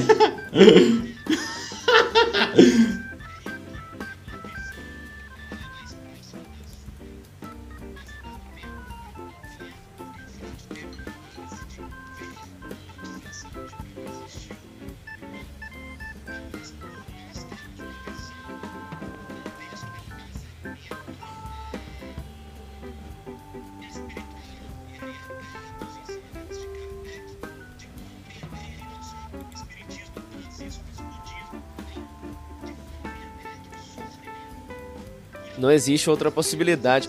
Agora, só para complementar esse assunto, eu acho que vocês dois já discorreram muito bem sobre ele. É, eu creio. É. ô, Rafael, mas eu creio que, que a minha visão ela é mais próxima da sua, mas ao mesmo tempo eu compreendo porque o Frade teve uma análise de ver romantização onde não existiu, na minha opinião. Talvez por nós termos uma visão um contexto, um embasamento uh, espiritual, e aí até dos ensinamentos de Kardec, de compreender, e aí não só o espiritismo traz isso, mas o budismo também, de mas... compreender que o sofrimento, que a dor, que as doenças, elas são inerentes à condição humana. Então, a partir do momento em que você observa e se atenta e sabe que é possível sim ter momentos de felicidade em meio à dor, em meio a uma pandemia, a um sofrimento. E aí eu acho que até os mexicanos, culturalmente, até saindo da religião, nos dão uma baita lição, porque eles comemoram o Dia dos Finados com alegria, respeitando os mortos, mas também trazendo uma celebração diante da memória da perda. É, e aí não tem a ver nem com religião, é uma questão cultural eu penso que a pandemia também ela deve ser observada dessa forma. Não é uma romantização, é ter consciência que a vida é dor, a vida é sofrimento, a vida é perda. Nós temos que ter a responsabilidade, como o Frade fala aí, da, da questão das leis, dessa dos vizinhos aí, por exemplo, é um absurdo. Todo mundo sabe que nós estamos em meio a um home office. A maioria das pessoas, não todas, uhum. mas muitas pessoas estão em home office. Aí tem um vizinho que simplesmente não pensa no outro. Precisa de ter uma Exato. lei para as pessoas respeitarem. Assim, não precisava. Se fosse uma, uma sociedade um pouquinho mais avançada, nós teríamos a compreensão de respeitar o lugar e o espaço do outro. Eu prezo muito por isso. É, então eu compreendo os dois lados, compreendo essa questão que o Frade destaca com, de uma maneira é, precisa e cirúrgica, que infelizmente nós necessitamos de um Estado que infelizmente tem que coibir uh, algumas medidas, uh, algumas uh, cercear a liberdade. Olha que, que quanto que é extremo isso.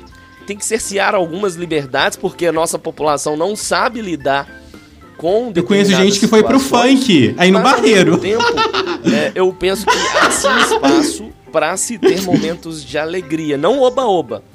É, não oba-oba, como eu disse. Eu tava na, no fim de semana passado passando lá pelo, pelo Barreiro, vi bares lotados e eu fiquei olhando assim, gente.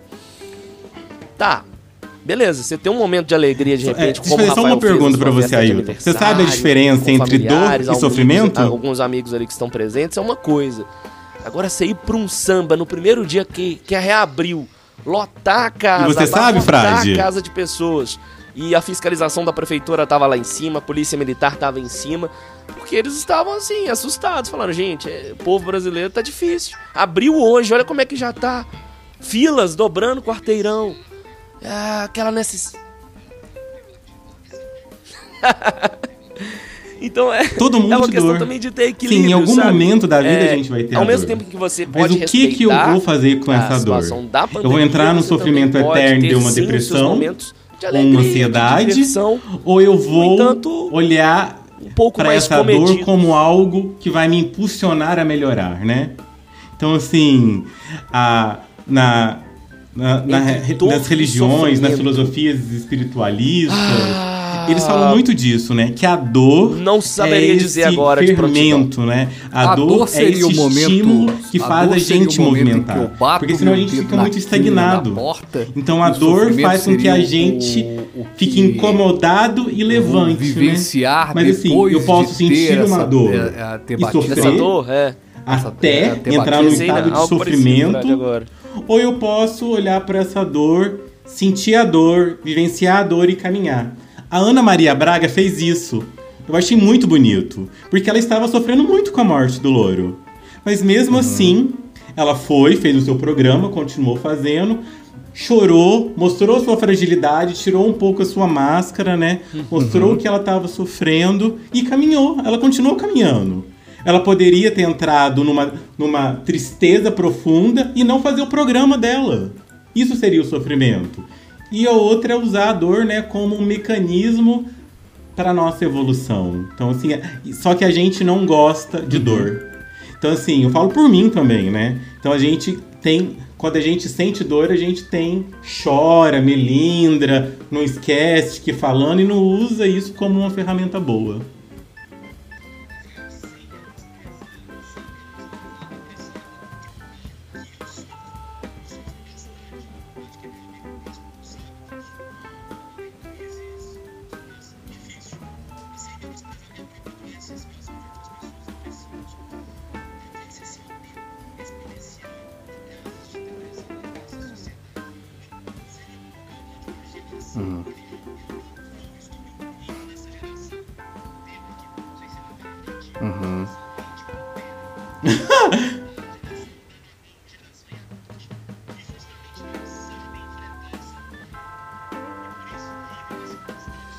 Pode ser. Qual que é floco de neve? Rafael, é sem muito... menosprezar, sem menosprezar a depressão, até porque é um mal que eu sofro e sofro bastante. Frade, que é meu amigo próximo, sabe disso. Quando eu tenho crises, nossa, difícil. Mas sem menosprezar minha própria doença e a situação de outras pessoas depressivas. Talvez esse aumento exponencial de casos de depressão na nossa sociedade de hoje seria por causa de uma geração, e aí eu, eu me incluo, estou me incluindo nessa geração, um termo aqui, não sei se ele é pejorativo, uma geração leite com pera, é, a geração Danoninho, geração Yakult, que justamente não sabe enfrentar essa dor e por isso vive nesse constante sofrimento? E tem, e, e complementando, tem a geração Floco de Neve agora. Qual que é essa? é a geração Floco de Neve, é a turma aí agora que você, né? O que eu, você fala que você é da geração Yakut, mas você já teve chefe de redação que xingou você, você saiu e tal, tal, tal. Agora, a Floco de Neve não consegue ouvir assim, tipo, não gostei da sua matéria. Tipo, não gostei da sua aula. e já, Já e já destrói. Tipo, a geração, a geração Floco de Neve não aguentava esse, esse hard news aqui nosso de, de discussão aqui não. porque já, já, sai, já sairia... Porque a- as a discussões gente- na vida real, elas estão na mesa. Às né? vezes não, os pais não nos preparam As pra discussões vida, estão na né? mesa. Então, Porque- é muito comum alguém falar assim, Vou nossa, voltar a falar no Bert dois Helling, o pessoal é, fala que às vezes eu muito dele, é políticos gosto e muito são amigos, dele, o né? Fernando Henrique Que ele Cardoso fala que a gente- que os a pais retórica, a a retórica pra ficava na vida, né? retórica.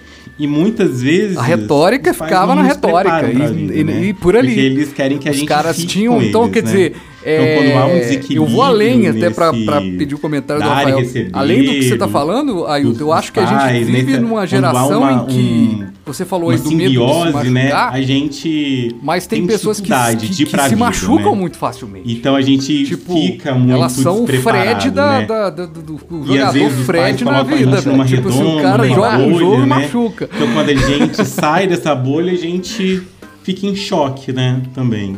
Então assim, eu acho que a gente está sendo muito intolerante. Eu acho que nós, que o ser humano às vezes é muito intolerante, né? Porque eu tolero só as pessoas parecidas comigo.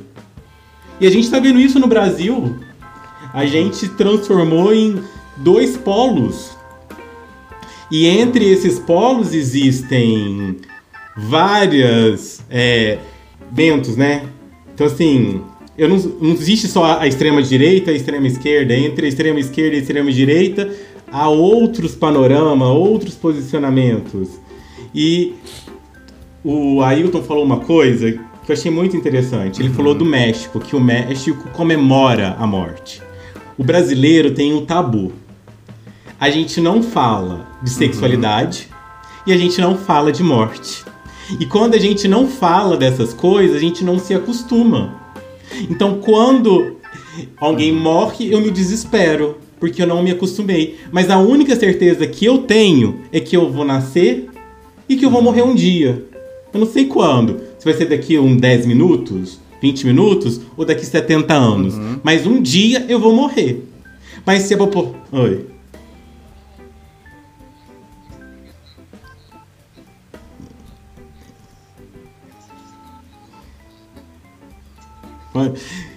E, mas assim, eu acho muito disso que a gente. Eu até perdi o que eu tava falando. Eu tenho. O que, que eu tava.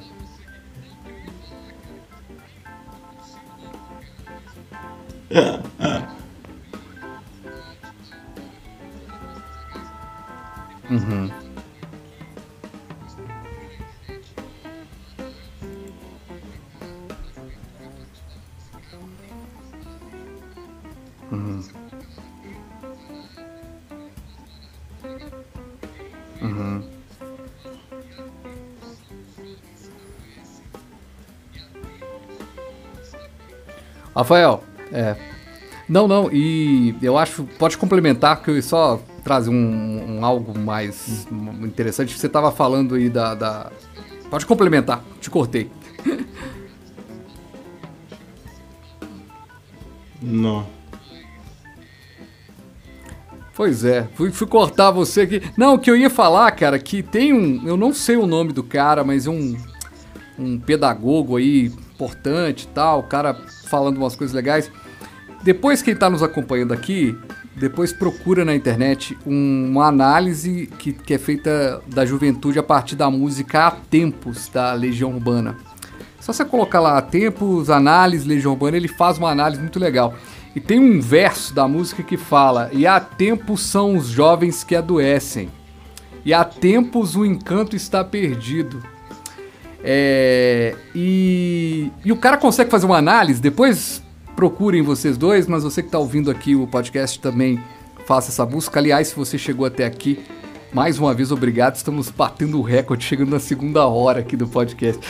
Mas é, e, e nesse nesse e ele faz uma análise e- do jovem, né?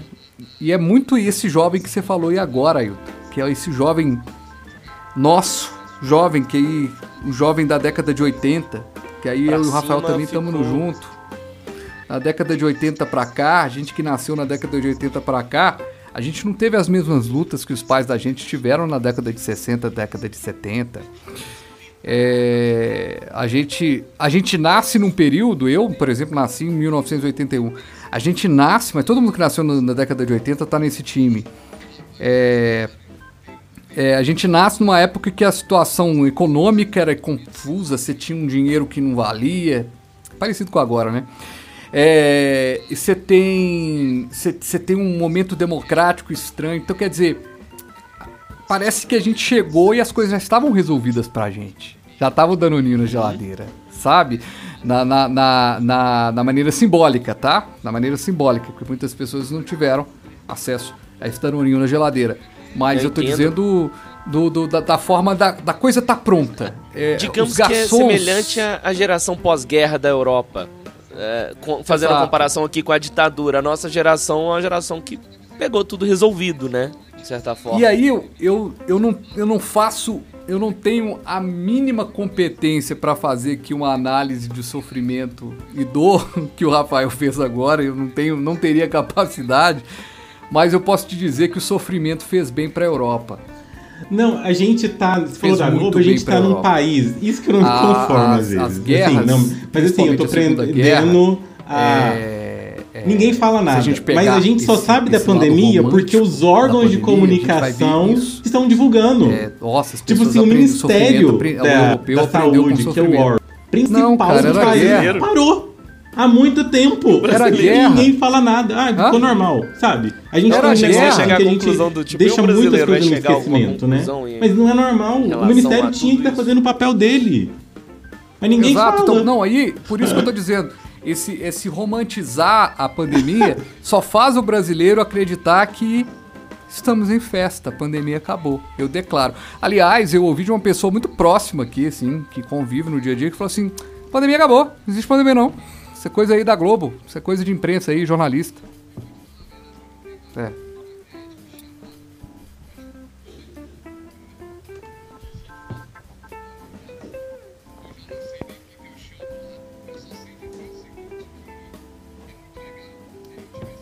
Exato. Exato. Parou. É, Parou. Uhum.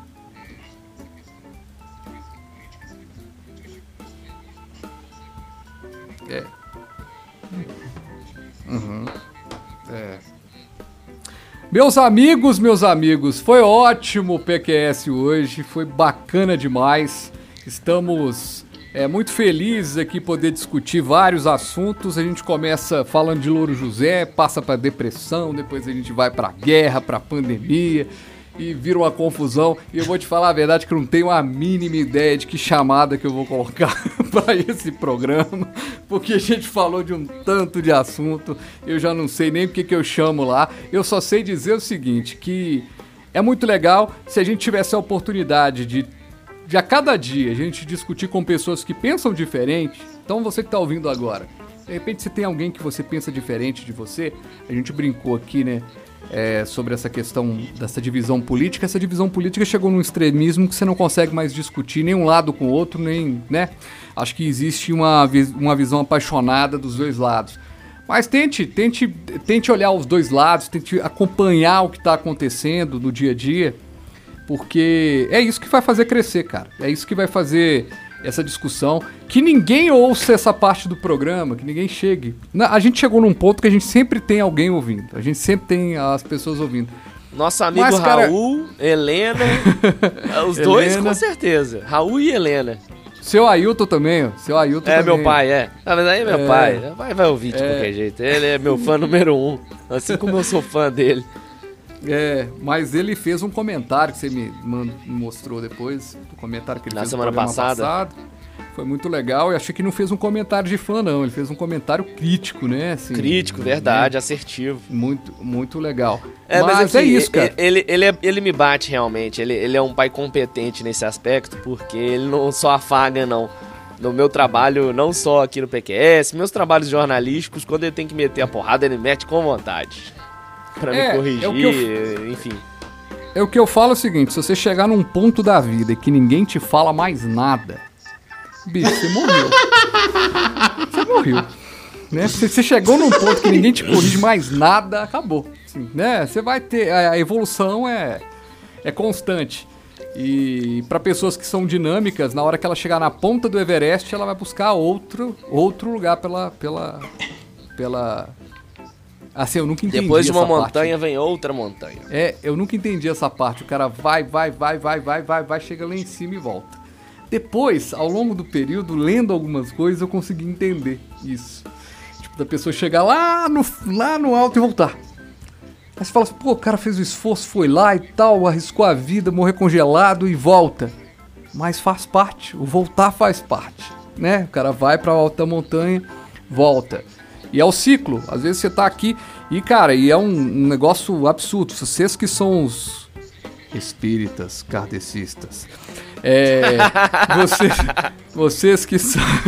Vocês que são.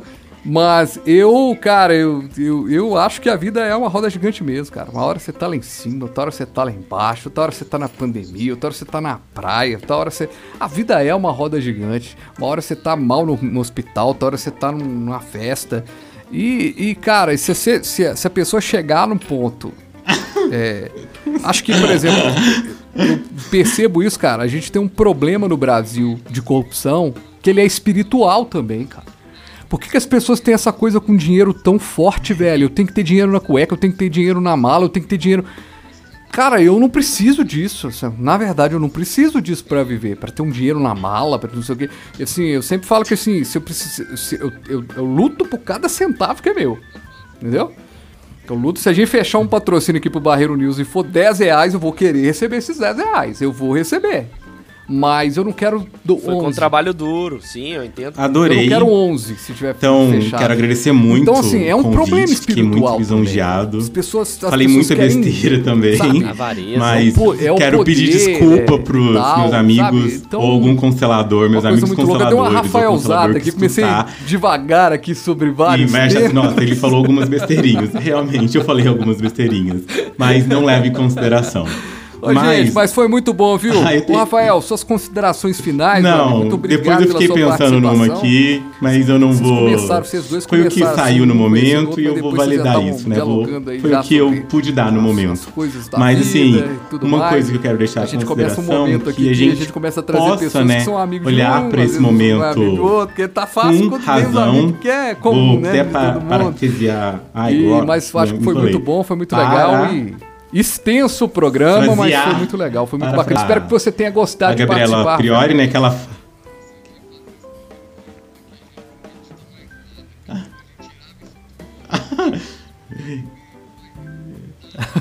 não, E- falou não. Então, é, parafrasear... Ai, falando... Fra, fra, parafraseando, nossa, a Gabriela Priori, que ela fala, né, muito... Quer corrigir alguma? Assim, pra você tomar um cascudo menor? Então, então eu não vou É. falar a palavra porque eu vou errar de novo, né? Como diz a, Aham. como diz a Gabriela, como diz a Gabriela Priori, com mais razão e menos emoção, né? Vamos olhar tudo isso, todo esse momento que nós estamos passando como um aprendizado que vai não é eterno, certo. nenhum sofrimento é eterno, nenhuma dor é eterna, né? É um momento Cara, que a gente veio, tá passando. e você veio fazer esse programa na época que Você falou assim, muito de uma roda nada, gigante, cara, senão a gente tem tirava isso um- tudo, mas agora vai o tudo, pessoal cara. da psicologia que erro, fala que a gente está em parábola. Então a gente tem mundo. momentos muito bons, outros momentos a gente desce. E a felicidade é essa, né? É aprender a conviver com os momentos de alegria, com os momentos de dores, e assim a gente vai caminhando no- pela vida, né? Quando o nosso programa que era nós editado, possamos Rafael, a gente brincava de aguentar esse momento que vai acabar, acontecia. a vacina logo Soltava vai a vinheta tá do aí, Luciano Huck e a mas que a gente possa aproveitar esse momento com responsabilidade. Se eu vou flexibilizar, vou flexibilizar com responsabilidade e que eu possa Não, olhar aí, mim. fala aí, para Enquanto eu não olhar a minha sombra, o que eu tenho medo, Deixa as falar. minhas dores, eu não vou conseguir sair pra frente, né? Então, assim, não vamos olhar para o futuro, não vamos olhar para o passado, vamos olhar o presente, né? O que eu posso fazer agora? Hã?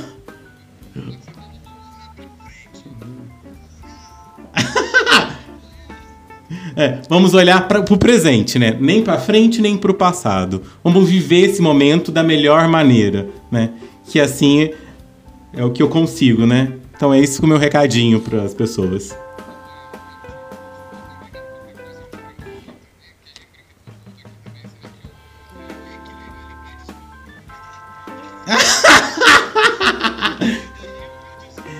eu não, eu não, eu não sou melindroso. Eu não sou melindroso. Eu, eu compreendo a diferença das pessoas e não vai ser por isso que eu vou deixar de gostar de você. Então, pode, pode chamar atenção, pode discordar, que tá tudo certo.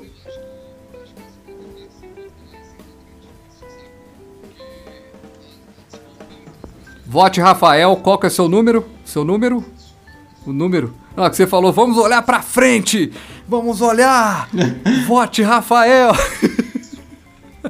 Nada é, nada é estático, né? E eu falo, muito, eu falo muito isso para meus amigos.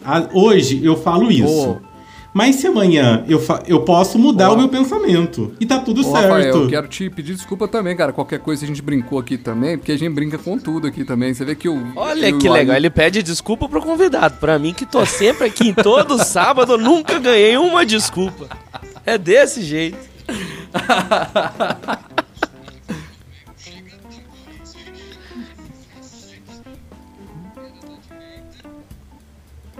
Não, rapaz, eu acho que. Mas eu acho que eu acho que as, as amizades se fortalecem exatamente nisso, sabe? Porque a, a, discordância, as pessoas hoje não aguentam discordância, né? Você discorda, aquele... né? É, é bem assim.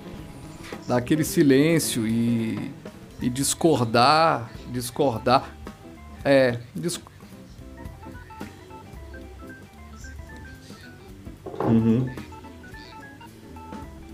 Mas você quer, mas você quer um exemplo, cara?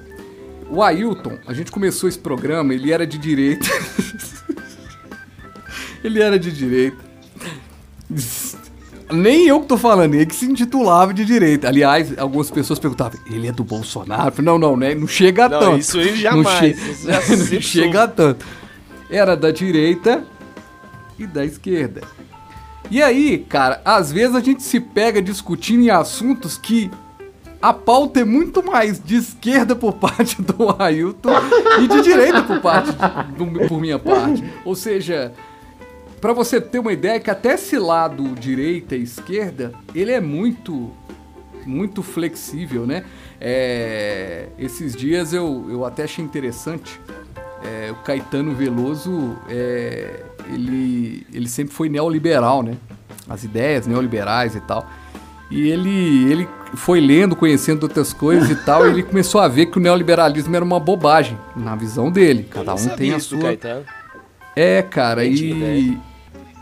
E foi muito legal, cara. Foi, foi muito interessante esse, esse, esse, esse, essa construção do cara. Então a gente tá sempre. A gente tá sempre com aquela plaquinha, né? Estou em obras, né? Estamos em obras e, e, e segue o barco e eu não sei, eu eu acho que é bacana demais. Eu não vou cortar nada desse programa, inclusive aquela hora que eu xinguei. Não mentira, não teve essa hora não, viu, gente? Não teve essa hora não. Não teve, não teve essa hora. Não vou tirar, mas é, eu acho que é muito legal. Uh. E, gente, eu vou até colocar isso lá na hora de chamar. Vale a pena demais ouvir esse PQS de hoje, viu? Quem chegou aqui até o final, que tem gente que vai passando pra frente também pra ver se a gente vai falar alguma bobagem. Não, mas se você tivesse falado que perdeu, tinha tempo, que era uma hora, eu ia me, me conter por uma hora. é mais um convidado do Fabiano Frade que eu fico encantado, assim, com a inteligência, o conhecimento. É, e quando eu fico em silêncio, eu falei assim, ah, tô viajando na maionese, né? Que eu não estou prestando atenção, não. Eu viajo na maionese naquilo que você tá falando. Eu fico vendo aquilo que a pessoa tá falando e se transformam em imagens. Eu sou muito imagético. Eu vejo o tempo todo, assim. Você tava falando lá da, da, sua, da constelação familiar, eu tava vendo você na não, situação. Não, não. Não cita constelação familiar, não, que já, já ficou chateado, que falou alguma coisa aí. entendeu? E falou alguma coisa aí que, que não gostou e tal. Ô, gente, mas é isso. É, eu quero agradecer a você que chegou até aqui com duas horas já de podcast. É, você, vamos, você bateu o recorde, viu? Foi o PQS mais. Mas do jeito que nós estamos empolgando aqui, daqui um dia nós vamos fazer um PQS de 5 horas aqui nesse.